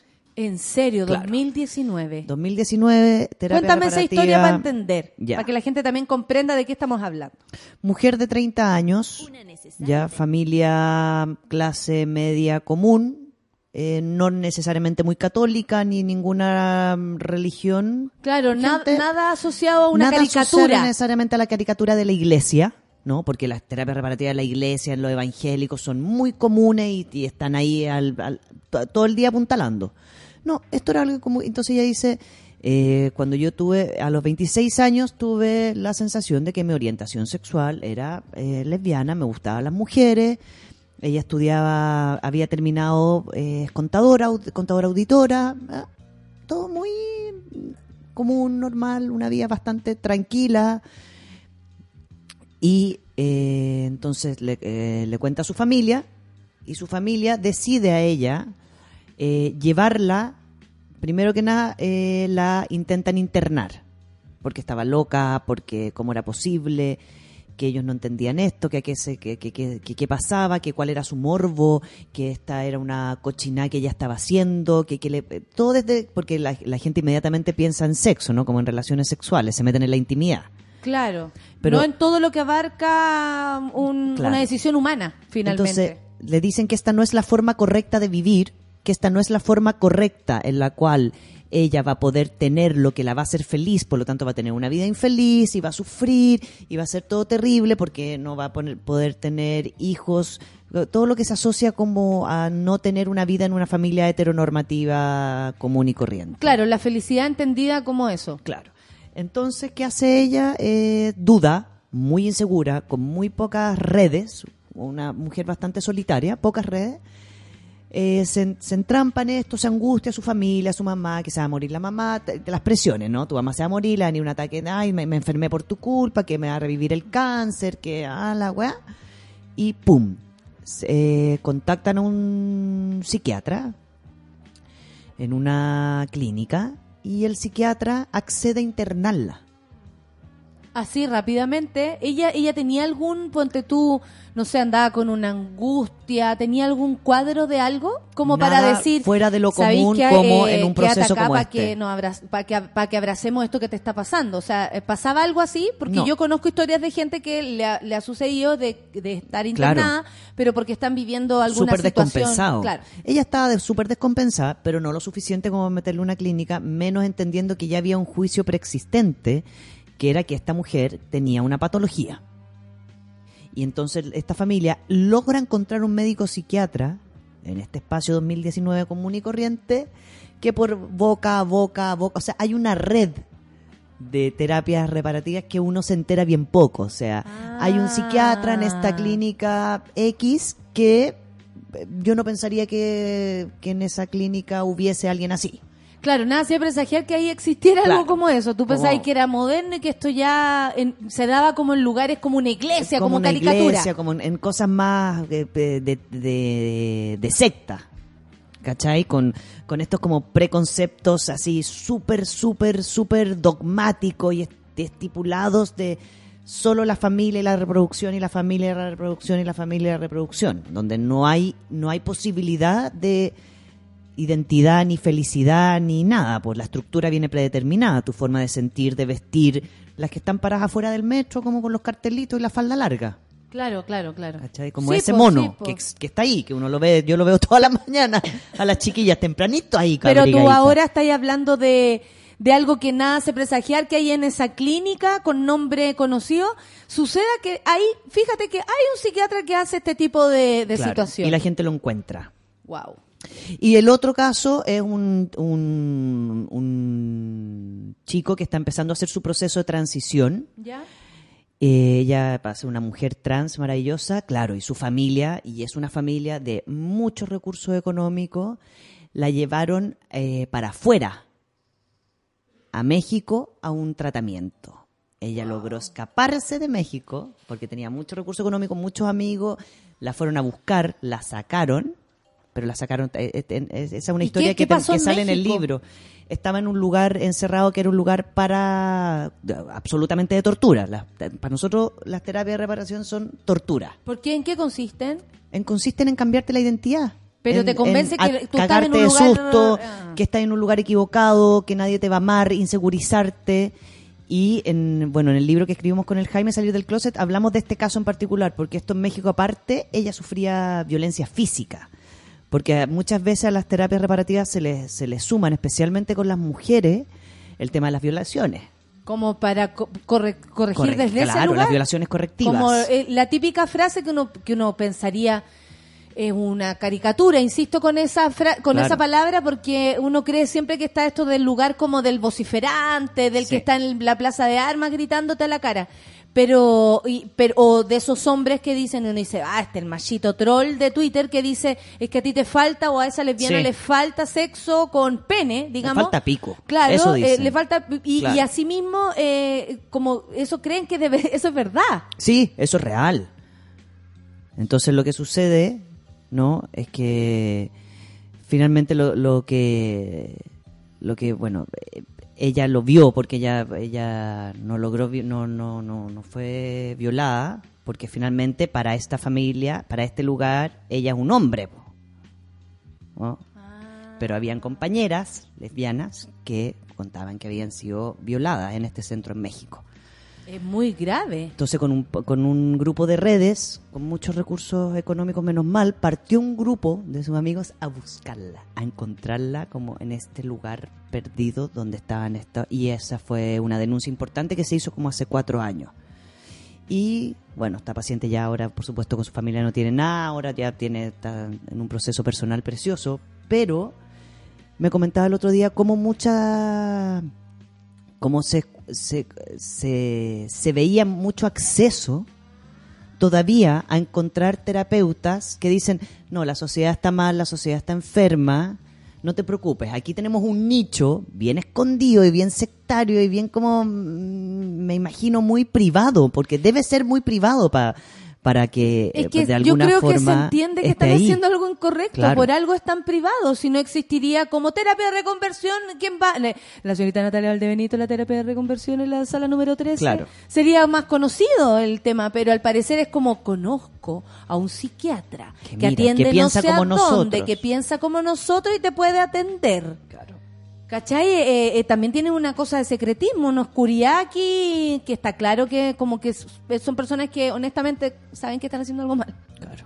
Entonces, entonces ¿qué es importante? Como, porque una cosa es que a mí me cuesta entender eh, la orientación sexual de mi eh, mamá, de mi hijo, de mi prima. Ya, eso es una cosa, ¿no?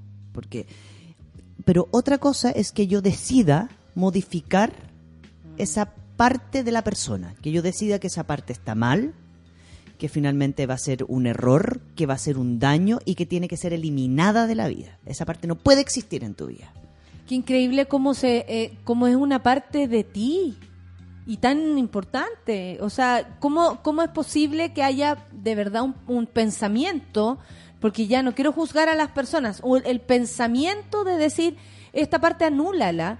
Eh, cuando en verdad no le hace daño a nadie, si es una persona que tiene unas adicciones, puta, resolvámoslo porque te hace daño.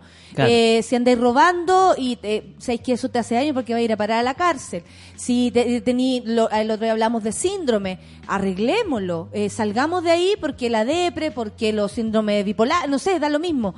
Pero es súper loco que traten de anular una parte de tu perso, de tu, de tu sentimiento, de tu espiritualidad, de cómo ves el mundo, de cómo te quieres vestir, porque todo tiene que ver también con cosas superficiales que a las demás Sí. personas les molestan. A mí No, me molesta que a ti te gusten las mujeres, que me E íntima. importa? Claro. Entonces, ¿qué es importante marcar? Como, y esto lo saqué porque Barack Obama hizo como seis puntos fundamentales. Él dijo, uno, esto lo vamos a leer de- del discurso de Barack Obama que me, me encanta. ¿Por qué tiene que ver con esto? Sí, porque él cuando en, en Estados Unidos el año 2000, en abril del año 2000, creo que fue 14, no me acuerdo muy bien de la fecha porque no la tengo aquí escrita, se suicidó una chica trans porque él estaba sometida a estas terapias. Entonces, él ahí inmediatamente activó su... Porque él, digamos, activa y dice, no es como Piñera y la ISAPRE. Lo hace, como va a haber una promulgación de ley. Ah, aparece la ley. Claro, No, claro, no, es restringe. solamente una Estamos en, estamos en proyecto de... Claro, o vamos a, vamos a lanzar la idea de proyecto. Sí, claro, Pura porque- esas falsedades para subir en la Y el encuesta. tiempo, y el Eh. tiempo, y el tiempo. Entonces él dijo, uno, no hay nada que reparar. No hay nada, o sea... Fin no del hay nada. comunicado. Súper fácil. No hay nada, no hay ni un... Porque, porque de alguna forma la orientación sexual y la identidad de género no solo no es modificable, ¿no? Yo no puedo modificártela a ti, no tengo por qué hacerlo.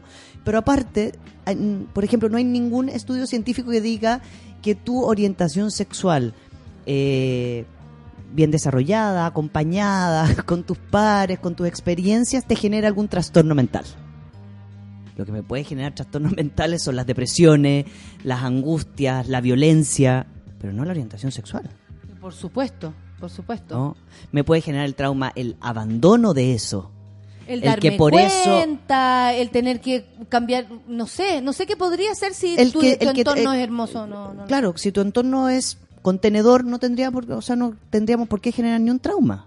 No, porque todos estamos en proceso de aceptación de tantas cosas Claro. que entraría dentro de esa categoría. Como científicamente yo- los claro, traumas se generan cuando hay una violencia hacia la persona. ¿no? Cuando hay una resistencia. Claro, muchas de las bipolaridades o la esquizofrenia, los mismos psiquiatras dicen, esto se gatilla cuando todos tenemos esa genética, pero se gatilla cuando hay un evento traumante. Entonces, si yo soy una mujer lesbiana y, y- y me- se me expone a una violación correctiva, créeme que eso es un evento traumante. Por supuesto que sí. Mira, eso sí me va a generar una patología y una- Eh, un trauma de por vida. Seguimos con lo que dice Barack Obama, pero también te quiero hacer unas Sí. preguntas que tiene el público. El Matt dice, pero nunca nadie se ha infiltrado y afunado a esta gente. ¿Qué dicen las escuelas de psicología, psiquiatría al respecto? Porque no, no, se, no se detiene esto, esto se hace dentro de la ilegalidad, es parte de lo que te enseñan.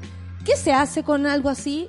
Yo creo, a ver, lo que yo Me creo suma es la que, duda de Matt. Claro, primero que nada, lo, lo que primero se hace es estipular como al colegio psicólogo, en la comisión de género y diversidad, es finalmente imponer que como colegio de psicólogos, como sistema de salud, asociado a la Organización Mundial de la Salud, a todos los DSM4, DSM3, la orientación sexual y la identidad de género, cualquier espacio de una persona que tenga que ver con ya sea una transición de género, ya sea su orientación sexual, no es una patología, no es una enfermedad, no es eh, un, un problema con el cual nació la persona que tenemos que arreglar.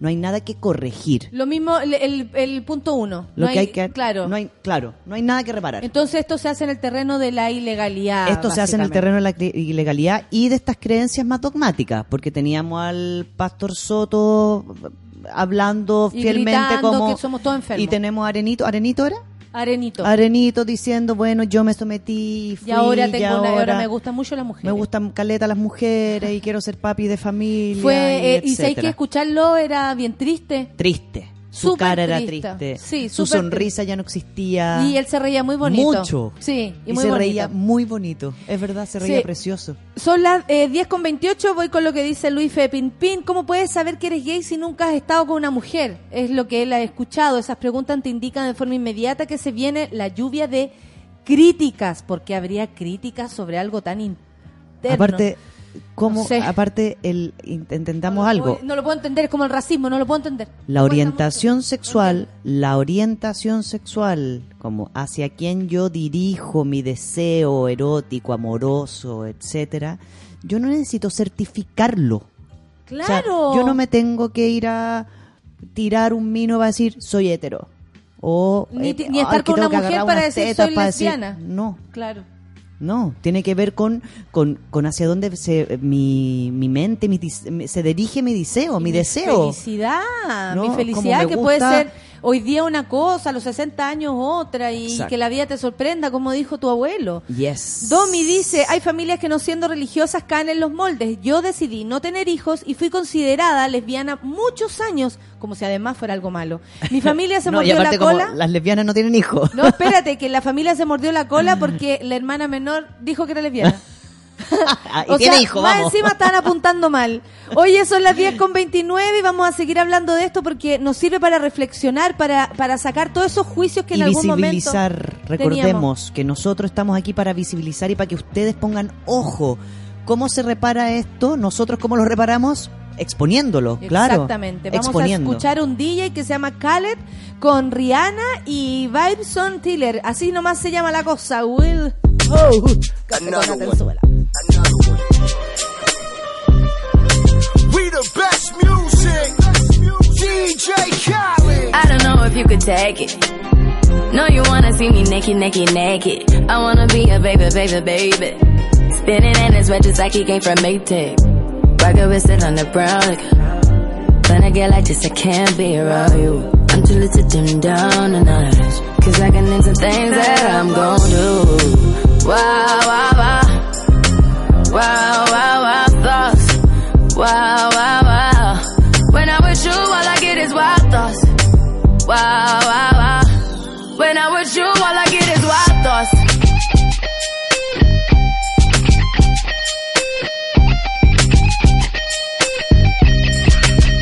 Let's go. I hope you know I'm for the taking. You know this cookie's for the bag. Kitty, kitty, baby, get her things to rest. Cause you done beat it like the 68 Jets. Diamonds are nothing when I'm rocking with you. Diamonds are nothing when I'm shining with you. Just keep it white and black as if I'm your sister. I'm too hip to hop around town to hit with ya. I know I get wow, wow, wow. Wow, wow, wow, thoughts. Wow, wow, wow.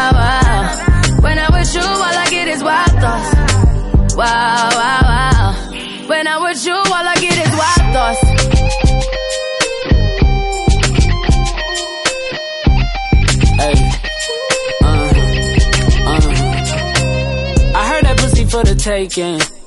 I heard it got these other niggas going crazy. Yeah, I treat you like a lady, lady.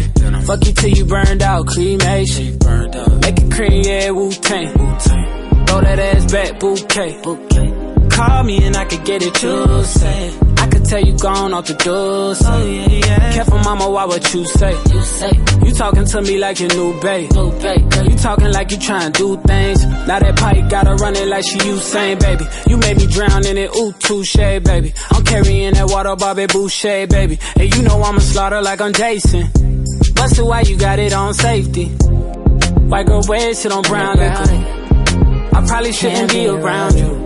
Cause you get wild, wild, wild. You looking like there's nothing that you won't do. What you won't do. Hey girl, that's when I told you. told you. When I'm with you, all I get is wild thoughts. Wow, wow, wow. Wow, wow, wow, thoughts. Wow, wow, wow.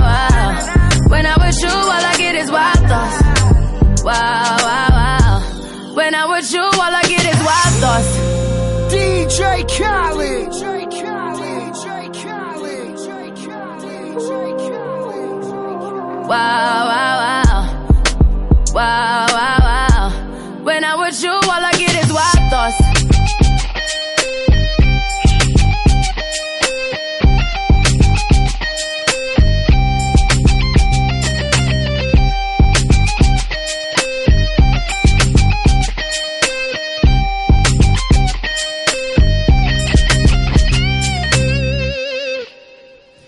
Estábamos acá Qué buen bailando. tema. 10 con ¿Qué 33. pasaste, DJ? Guau, guau, guau, guau. Aparte que Rihanna. Guau, Guau, guau. Obvio, guau, guau. ¿Qué, ¿Qué reconversión podemos tener para, para Yo tengo, acceder a yo Rihanna? tengo una obsesión con, con las mujeres y son las piernas. ¿Te gustan las piernas de las Me mujeres? gustan las piernas y, y, y viene el otro día me enteré que venía de mi bisabuelo. Mi bisabuelo ¿También le gustan las le piernas? miraba las piernas de las chiquillas, le gustaban las piernas largas, las mujeres altas. Yo me acuerdo que mi papá me decía, mírale las piernas, mira a Tina Turner. Tina Turner, por Mira cómo es, mira cómo es, mira las piernas, decía. Y yo todavía me acuerdo de eso, como pie- Tina la- Turner y las piernas las de Tina. Turner y Naomi Campbell. El otro día vi el video Eterna, de como del porte de Chile, encuentro Michael- yo, ¿no? Son eternas, se puede uno trepar. ese video de Michael Jackson, de ella de blanco en el Sí. desierto. Ay, ya, córtala. Oye, eh, estamos hablando de la terapia de, de- de conversión que uno pensaría que no existe y finalmente es así e incluso actúa como secta porque así lo definimos, definimos de una manera fría, fría nomás, sin darle tanto vuelto, eh, es, es- es más o menos así lo que, lo que pasa con esto, con terapias de reorientación sexual. Eh, ¿Qué daños, además del trauma, por supuesto, si alguien te viola o te toca, te tortura respecto a esto, como lo que nos contaste de México? Te torturan, literalmente. Sí, pero también te torturan mentalmente. Por ejemplo, esta persona que fue este psiquiatra de, de, de Vitacura. Eh, ¿Qué pasa? con- Provi. claro, de Providencia. ¿Qué, ¿Qué ocurre con eso? ¿En qué estado llegó él, por ejemplo, a la terapia o ella a la terapia para contarte esto así como no tenía idea dónde tú me metía? Porque finalmente es como eso. Llega porque me. Porque eh, pues, una compañera que escuchaba el programa. Ah. Hablaron de no sé qué, bla, bla, bla. No, yo creo que el. Yo creo que el 80% de mis pacientes, Natalia, eh, llega porque escucha o escuchó o alguien le mandó por una problemática personal algo de lo que hablamos acá. O sea, el nombre, el nombre que, que surgió de los años que llevamos acá, que es terapia grupal, es, yo creo que es lo más acertado que se Porque ha se, hecho. se, se digrega así como. y, porque la gente lo mueve y la gente le hace sentido y, y encuentra un espacio sin prejuicio donde se, se siente como parte de. Claro, como si- sin compartir ciertas cosas, eh, uno igual se informa y al mismo tiempo aprende. Porque otros pensarán que la, la terapia de conversión existe y es como parte de todas las terapias. Como si tú quisieras sacarte algo de ti, luego como eh, eterno resplandor de una mente sin recuerdo. Yo lo que fui, lo que dije, lo que sentí ya no existe. No fin. existe. Qué raro, Está qué extraño. absolutamente eliminado. Entonces, imagínate lo que sucede, porque hasta ahora sabemos de estas terapias reparativas para las personas LGB, ¿no? Como lesbianas, gays y bisexuales. les preocupa muchísimo la, la sexualidad de la gente. Pero imagínate también qué pasa cuando una persona trans, ¿no? Donde su expresión de género no coincide con lo que socialmente se espera en relación a su sexo biológico. Ahí nos encontramos con un espacio aún más violento. ¿Cachai? Porque de alguna forma lo que se limita es la posibilidad de un proceso de identidad muy importante. Y eso sí que necesita de una evolución de, de, de, de- de generar espacios de contención para poder transformarme en esto, o, o más que nada transformarme como que florezca esta persona que estoy siendo y que he sido por mucho tiempo. Entonces son personas que también ya vienen con muchas muchas veces con Dudas. dolores, con conflictos, como menos mal ahora la sociedad, por lo menos en Santiago y en las ciudades más grandes, habla, ¿no? del transitar. Pero claro, hace años se entendía como aparte se entiende mucho de- desde la heteronorma. También, como que tuviera que ser de cierta manera para ser feliz. Claro. Que me llamó la atención eso que dijiste antes, como no le decían que no iba a ser feliz porque no iba a poder o no iba a tener hijos o no se iba a casar porque nadie se iba a casar con ella con él, como la felicidad Y si alguien se como- enteraba de esto que la estaba felicidad como el muñequeo también Claro, y solo vida. una forma de felicidad. Sí. Sí, No hay porque otra también forma. hay algo como eso, ¿no? Como, es que no vas a ser feliz, hija. Y es como, pero ¿por qué si hay múltiples maneras de Exacto. ser feliz? Si es por eso, ¿no? Entonces a la gente le cuesta mucho salirse de este esquema tan bien puesto socialmente, como quien, quien sea que construyó este paradigma sociocultural en el cual estamos sometidos, uf, lo hizo de una manera, caló tan profundo por años y años y años, que de alguna forma esta estructura dogmática, realmente las personas dicen, si no es esto, no hay otra cosa. Sí, muy fuerte. Mira, la Nati del 8 me dice, siempre supe que era lesbiana y cuando tenía 17, mi mamá y hermano se volvieron evangélicos y escuchaban del, eh, y escuchaba del infierno y los gays. Me llené de miedo y comencé a asistir también, yo Ajá, misma. ya. Llena de miedo me odiaba y luché, y luché por no ser yo. Claro. ¿Cachai? Que eso es lo que define todo. Luchar por no ser quien tú eres si no eres una asesino, honestamente, no, o violador, o mala persona, no veo por qué haya que luchar con aquello, ¿no? Lo malo está súper bien puesto en lo malo. Lo bueno está súper claro que es. Extraño es que uno pelee con, con una misma, cuando tenéis que pelear con tantas cosas también externas Claro. que, que Porque, es difícil. porque es tan complejo. Gracias, Nati, por contarnos esto. Como crecer sintiendo que tengo algo malo. Claro. Como, oh, chuta, tengo algo malo. Malo. Malo. Imagínate, bueno, pues, tema aparte, pero también las personas con discapacidad, como. Claro, entonces no pueden con- ser felices, nadie se va a enamorar de ti, nadie... Nadie. Claro. No puedes. No puedes. o probablemente no lo tengas, entonces tu, tu idea de felicidad también se acota, po. Entonces tú decís, claro, mi mamá siempre me ha dicho que eh, me quede con ella porque es la única manera que estemos felices los dos, para que yo esté protegida, ¿no? Y no voy a salir, no me voy a enamorar, no voy a conocer gente porque puedo sufrir. Porque mi mamá me dice que puedo sufrir. Claro. Y es como, pero banda a buscar sufrimiento, libertad, todo lo que hay Vaya a sufrir por la vida, por favor.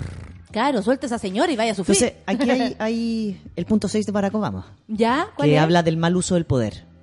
¿no? Él dice que eh, la bata blanca, los profesionales de la salud gozan con un nivel de poder y de confianza de sus pacientes que de alguna forma tú pones la vida en manos de alguien que supuestamente, como es un profesional de la salud y de la salud mental, como va a reparar tu cerebro y te va a decir que está bien y que está mal con tu cerebro, por lo tanto tú tienes que descansar en el poder de esta persona. ¿Sabéis qué? Me pasa algo que tiene que ver con, con lo que viene de los políticos en general. Uno no escucha este tipo de discurso como el que estáis hablando de Barack Obama. Eh. En general no. Sobre todo en Chile, donde en general se quiere eh, de esto de reparar, se quiere esto de acompañar. Me recuerda mucho a cuando hemos discutido la ley de, de abuso, eh, perdón, de, eh, de aborto. Sí. Eh, y, la, y, y la DC, que ya estamos enojadísimos con la DC, por supuesto, pero la DC y tanto insistían con esto de el acompañamiento. Y Yo decía, ¿el acompañamiento a qué? A, a- a perdonar al violador. ¿Cachai? Que también tiene que ver con eso, como, no, a ti te duele esto, a ti te, te hace daño esto, pero yo te voy a explicar lo que a ti te está, como una, como desde el poder, una superioridad e incluso en lo que yo entiendo de mi propio dolor. O sea, si yo no quiero eh, eh, en este acompañamiento eh, perdonar a nadie, si yo no quiero como transformar de mí nada, ¿por qué voy a someterme a cosas que lo único que me hacen es dudar? De quién soy, de mi felicidad, de quién he amado, de quién me gusta, de quién amo. El otro ¿Cachai? día... Como, como Sí. esa weá como de cambia, pero de una manera como, comillas, seductora. Como yo te voy a ayudar para que tú veas esto de otro modo. Y resulta que la violación no tiene otra forma de verse. Claro. El otro día escuché en relación a eso, Natalia, un estaba yo ah, da lo mismo, estaba una era una, una amiga mía había parido y estábamos en el hospital y estábamos en el, ella estaba en la sala común, ¿ya? Entonces habían varias madres que habían parido, estábamos acompañándola a un par de amigas y de repente eran mm, deben haber sido unas 10 mujeres las que estaban ahí recién paridas entre un día, dos días. Y aparece como un médico con una enfermera conversando, no sé qué, no sé qué. Esto fue justo antes del 8M. Y él tira esta frase. Yo estaba con mi amiga de repente, lo escucho porque estaba como hablando mucho y alegando sobre la marcha y la hablan- feminista. ah, alegando. Sí, alegando. Entonces dice, ah, y hay algo que no entiendo aparte de la feminista. Lo peor de todo es lo del aborto. Entonces yo paré la oreja, obvio, pues imagínate. Obvio. Paré la oreja y dijo, porque es como que esta generación, eh, no sé, como que piensan que no van a sufrir en la vida. ¿Y qué tiene que no ver entendí, pues, entonces me di vuelta, no entendí. Perdón. Le digo, perdón, ¿qué tiene que, por- perdona que me meta? Le dije por el tema de la boda.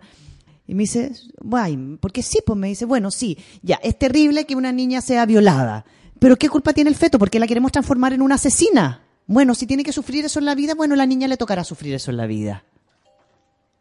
Como que, como que se ganó la violación, entonces viene. No, fue la violación, entonces como es terrible, bueno, acompañémosla en su sufrimiento, pero no la transformemos a esta niña abusada en una asesina por el aborto.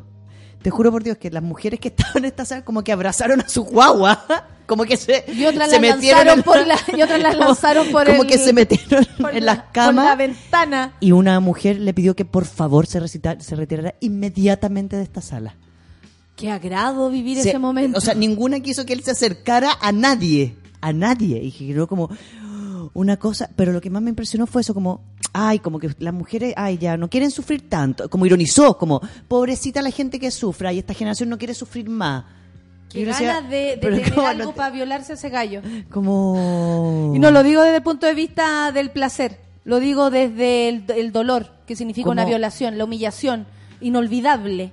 Inolvidable. Y él habla como de eso como si fuera a comerse como, un pastel. como, ay, pucha, bueno, hay gente Qué que le toca ser abusada, hay gente que le toca no sé qué. Yo, Es como hay gente que tiene plata y otra gente que no, por dónde naciste. Es como Claro. casi así, tu destino, tu sino. Claro. Entonces, sí, a esta generación, estas feministas que no, no, Entonces, claro, su, su, y su, su debate era no transformemos a niñas y mujeres en asesinas. A mí el único asesino de esa sala me parece que es él. Es él. Pues Oye, eh, aquí dice, eh, o sea, Volvamos. estoy leyendo a todos los monos y a las monas. Es que es increíble también, Rafa, lo que me llama la atención en cómo existe todavía una resistencia a, a, a la libertad. Lo, Sí. lo he aprendido mucho con el César, con mi amigo César, con las gansas, y en especial con César, que él, él también siempre ha, ha- ha peleado como en resistencia de, de su forma, ¿no? Que él siempre me, y siempre hemos conversado de esto, cómo de pronto los mismos gays, ¿no? Los mismos hombres gay le van y dicen, ay, pero es que es muy cola, no, pero es que es muy mujer, no, pero es que eh, eh, disfrázate menos, no, pero es que vístete de tal manera y, y, y sí, somos cola, pero nunca tanto, una cosa así. Como No, es como- siempre anular a la... al- Algún tipo de, de como manifestación, expresión Entonces, es, es bloqueada. Entonces, ya, ok, te acepto que seas gay, pero no te des besos con tu pareja. Pero no me traiga a tu pareja. O no te pero vistas no te así, vistas así, pero ay, no no, grites así. tanto. ¿Me cachai o no? Sí. Hay una necesidad también de ir como a las personas formándolas para que, eh, no sé, para que sufran, obviamente, pero para negarlas. Sí. ¿Por qué? Porque a mí me molesta. Y ahí es donde yo me paso a la proyección. ¿Qué te afecta que yo sea como sea yo? Como decía la, la Rosa Espinosa. ¿Qué te importa como sea yo? Eh, y, y honestamente hace fuerza ese- ese- esa misma frase. Porque, ¿por qué tengo que condicionar también el cómo yo quiero que tú seas? Si finalmente de esto se trata. Yo no quiero que seas gay, yo no quiero que seas eh, lesbiana, yo no quiero que seas trans. Yo no quiero. También como para a quienes están pensándose en este trance de lo que sea, ¿no? Hablemos de trance, para cambiar de un lado a otro, elegir otras cosas, darse cuenta, mirarse para adentro. Cambiar. Tiene, claro, tiene que ver con eso, con, con que, ojo, con que no choquen tus intenciones con las proyecciones de otro. Sí. ¿Hasta qué punto yo te hago daño en serio hablando así? No te hago daño, a vos te molesta por otras cosas. Y ese es tu problema. Tú necesitas una conversión. Porque es como, no claro, yo. cómo hablas, cómo te vistes, cómo no sé qué, y como y lo que estamos hablando es cómo decides construir una, o sea, ni siquiera cómo decides construir tu vida, porque yo puedo decir, yo soy una mujer hetero y quiero tener hijos y quiero casarme, y a lo mejor, pucha, nunca logro casarme, ¿no? Porque que yo quiera algo no quiere decir que vaya a suceder. O sea, por supuesto, y pucha, eso ojalá, si eres ojalá todo no- heterosexual y lesbiana. Nos encantaría y- que a todos nuestros sueños se nos cumplieran, pero no es así. Y menos en el plano de lo amoroso y de la construcción de la familia.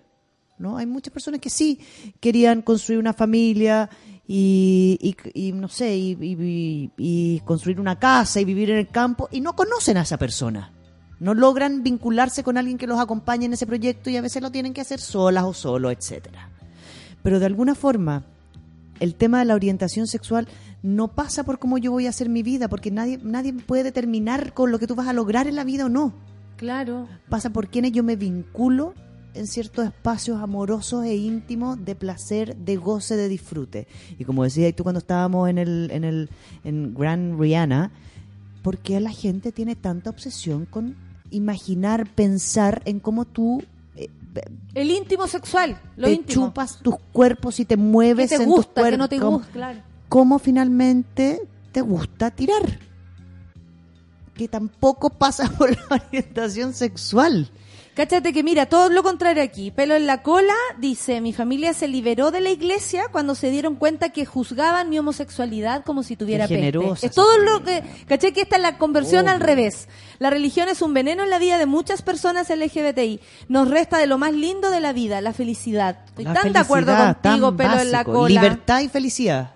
Libertad Claro. y felicidad. Tu propia libertad puede ser la, la felicidad, el camino a eso. Exacto. ¿Cierto? A, a- a tomar la decisión de estar en un lugar, de... eh, acá no me contaba la Nati, que era lo que, que nos había dicho a propósito de la, eh, eh, la familia contraria, que se habían acercado a la iglesia por, por este tema y que era, y que era, ¿cómo se llama? Que los gays eran malos y el demonio y los gays y todo eso. Dice que fueron ocho años de lucha. Ocho Y- años. Sí, y miles de cosas hasta decidir ser feliz. Salir del closet. Mi abuelita me apoya. Soy feliz con mi novia. No puedo ver a uno de mis sobrinos. Aquí es donde yo, Nati, te digo, tu sobrino Y luego, después de todo esto, yo estoy segura que cuando ya sean más grandes se van a encontrar y van a mirar para atrás y van a decir, no puedo creer la cosa que veo, como Claro. decía una canción. Dale y tiempo, no habla con la mamá, pero soy lo más feliz y sonrío con libertad. Sí, claro, lo que hablamos, hemos, felicidad hemos dicho y libertad. varias veces que a veces esto implica duelos y despedirse de personas que uno quiso mucho en un momento de la vida, pero es posible que en otro momento de mi vida no sean parte nomás. Claro. No me puedan acompañar, a lo mejor uno se reencuentra después, pero pero decidir ser feliz a veces implica cortar y no hay que tenerle miedo a eso porque si no uno vive encadenado eh, ante una proyección de lo que la otra persona quiere para tu vida. Por eso, proyecciones ajenas que no tienen nada que ver con tu propia felicidad. Exacto. O sea, es como, no sé, cuando uno pone un Twitter y la gente entiende totalmente lo contrario y es como, no te proyectes, guagua, no te proyectes, yo no dije eso, eso es lo que tú estás leyendo, eso es lo que a ti te gustaría, eso es lo que tú temes, eso Lo que es lo te que te sirve sirve, pa- eso es lo que eso es lo que te gustaría escuchar de mí y Claro. no es así. ¿Cachai? Eh, en fin, mira, a propósito de lo que hablamos, a mí también me llegó, la Fundación Selena lanzó un libro escrito por niñas y niñas trans para promover la aceptación en todas las identidades. Eh, Fundación Selena, su arroba es arroba F Selena con doble N y yo lo voy a retuitear. La Ceci Vega me lo, re- me lo... Yo no he tenido tiempo para verlo, pero me llegó y por supuesto le voy a sacar algunas fotografías para que ustedes también lo conozcan, para que lo adquieran, porque tiene que ver con esto, con desde pequeños y pequeñas y pequeñas, ayudarles a todos a, a ser más libres y ser felices, a, a- a decidir, por y a último. no pasarlo mal. Como lo que tengo que hacer es exactamente evitar que esta persona en su evolución de la vida sea insegura, sea una persona que teme, sea una persona que le da miedo, sea una persona que finalmente se autorrestrinja la vida por los temores que vienen impuestos por fuera. Y creo también que hay que revisar esa idea de felicidad. Porque de pronto uno creció con que la felicidad era casarse, con que la felicidad era tener hijos, con que la felicidad era ser un, una- trabajo estable. Un trabajo estable y ser, estable. claro, eh, tener un trabajo estable, levantarse todos los días a la misma hora y llegar a la casita tipo 8. Eh, como, ¿qué idea de felicidad es la que te enseñaron para que estés sufriendo? ¿No tienes otra idea de felicidad también para ti? ¿No encontráis que la felicidad tiene varios colores y, y que la mía puede ser, por ejemplo, en mi caso, no tener hijos? Mi felicidad es no tener hijos. Porque una de las No cosas que tenerlos, es invitamos. todo lo contrario. Claro, una de las cosas que invitamos en la terapia grupal siempre es a cuestionarse cómo yo fui criada, criado. O sea, Duda. pon en duda todo, todo lo que se te ha enseñado hasta hoy día, exactamente para tú formarte tu propia versión y tus propios valores y, y tus propias creencias y, tu- y tus propios caminos. Porque o si no, la vida puede ser muy limitante. Claro, por eso hay que El revisar muy la idea de felicidad. Es que lo que pasa es que vengo porque no voy a ser feliz porque como no voy a poder tener hijos, pero quieres, la verdad es que nunca he estado ni cerca. Ah, ya, pues empieza a pensar si queréis tener o no hijos. Si esa es tu felicidad, hagamos algo para conseguir la felicidad.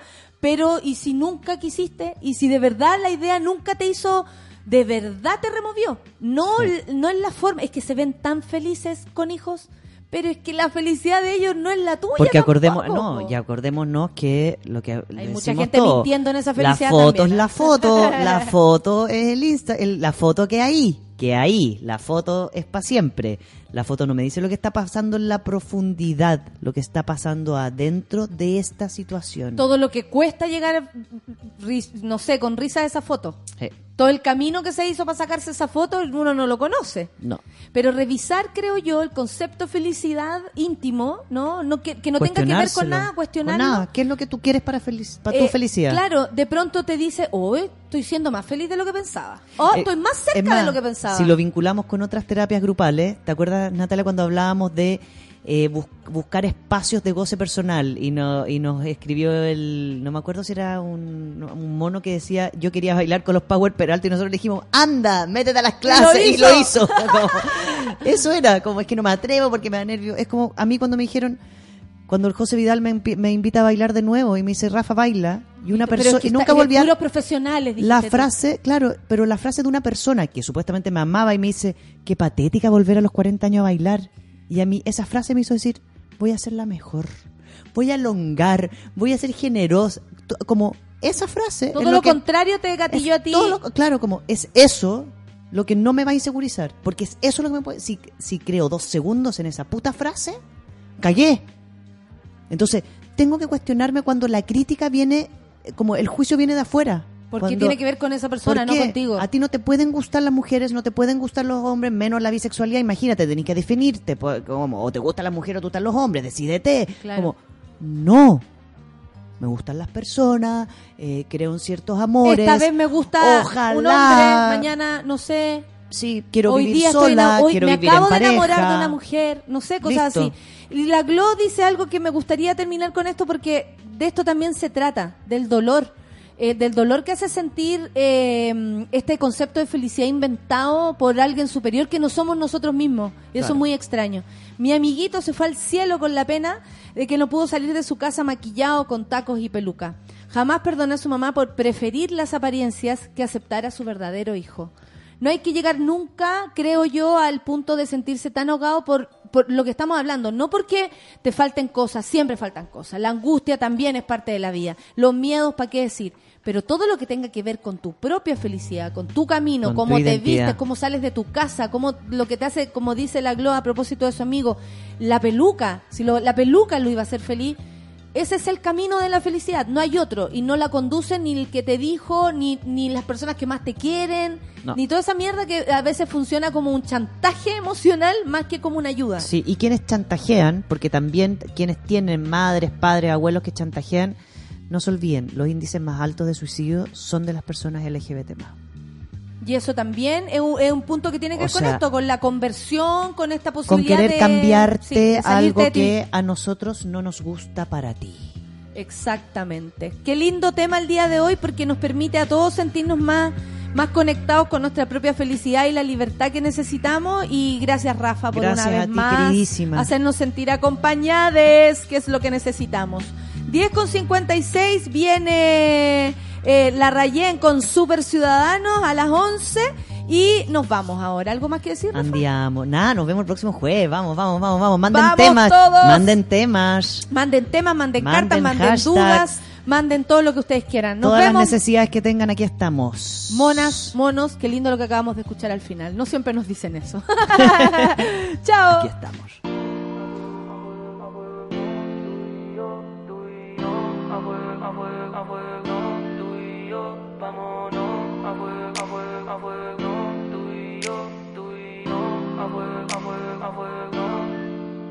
Vámonos a fuego donde no hay tiempo, tú y yo sin reloj. Envidiosos quieren lo que tengo yo, porque saben que te tengo y ellos no. Vámonos a fuego donde no hay tiempo, tú y yo sin reloj. Envidiosos quieren lo que tengo yo, porque saben que te tengo y ellos no. Te invito a pasar por mi corazón, entra despacito y ponte en acción. Tú entiendes eso de la seducción y por lo que veo a la perfección. Mira qué bonita esta situación, los dos en mi cama, luego el sillón. Apaga la luz, no quiero visión, quiero que tú sientas mi sensación. Tú que estás conmigo y yo pobretón, mereces tu parte de mi millón. Merece una pieza en mi mansión, merezco una pica de tu calor. A mi día gris le pones color y a mi día bueno lo haces mejor. No gastes dinero en tu blusa de oro, a mí me gusta más tu ropa interior. Y vámonos a fuego. Me quemas, te quemo. Tú te vas, yo muero.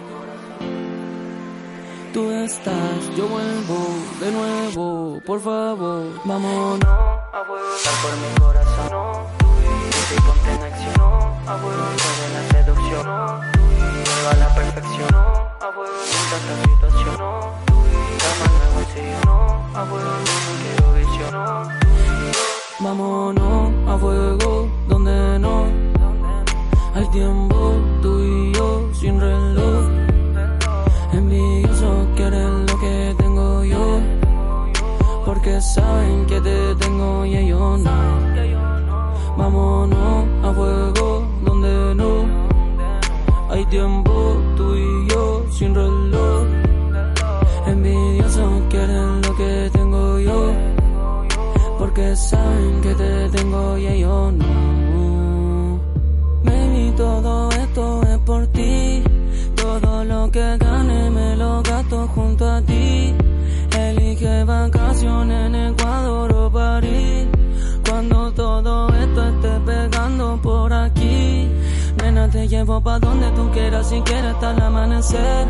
Solo Dios será testigo de todas las cosas que vamos a hacer. Tengo mi objetivo claro, mantenerte aquí, no te quiero perder. Rompamos esa rutina y fluyamos solo como tiene que ser. Yeah, vámonos a fuego. Me quemas, te quemo. Tú te vas, yo muero. Tú estás, yo vuelvo de nuevo, por favor. Vámonos a fuego por mi corazón. Tú y ponte en acción. A fuego de la seducción.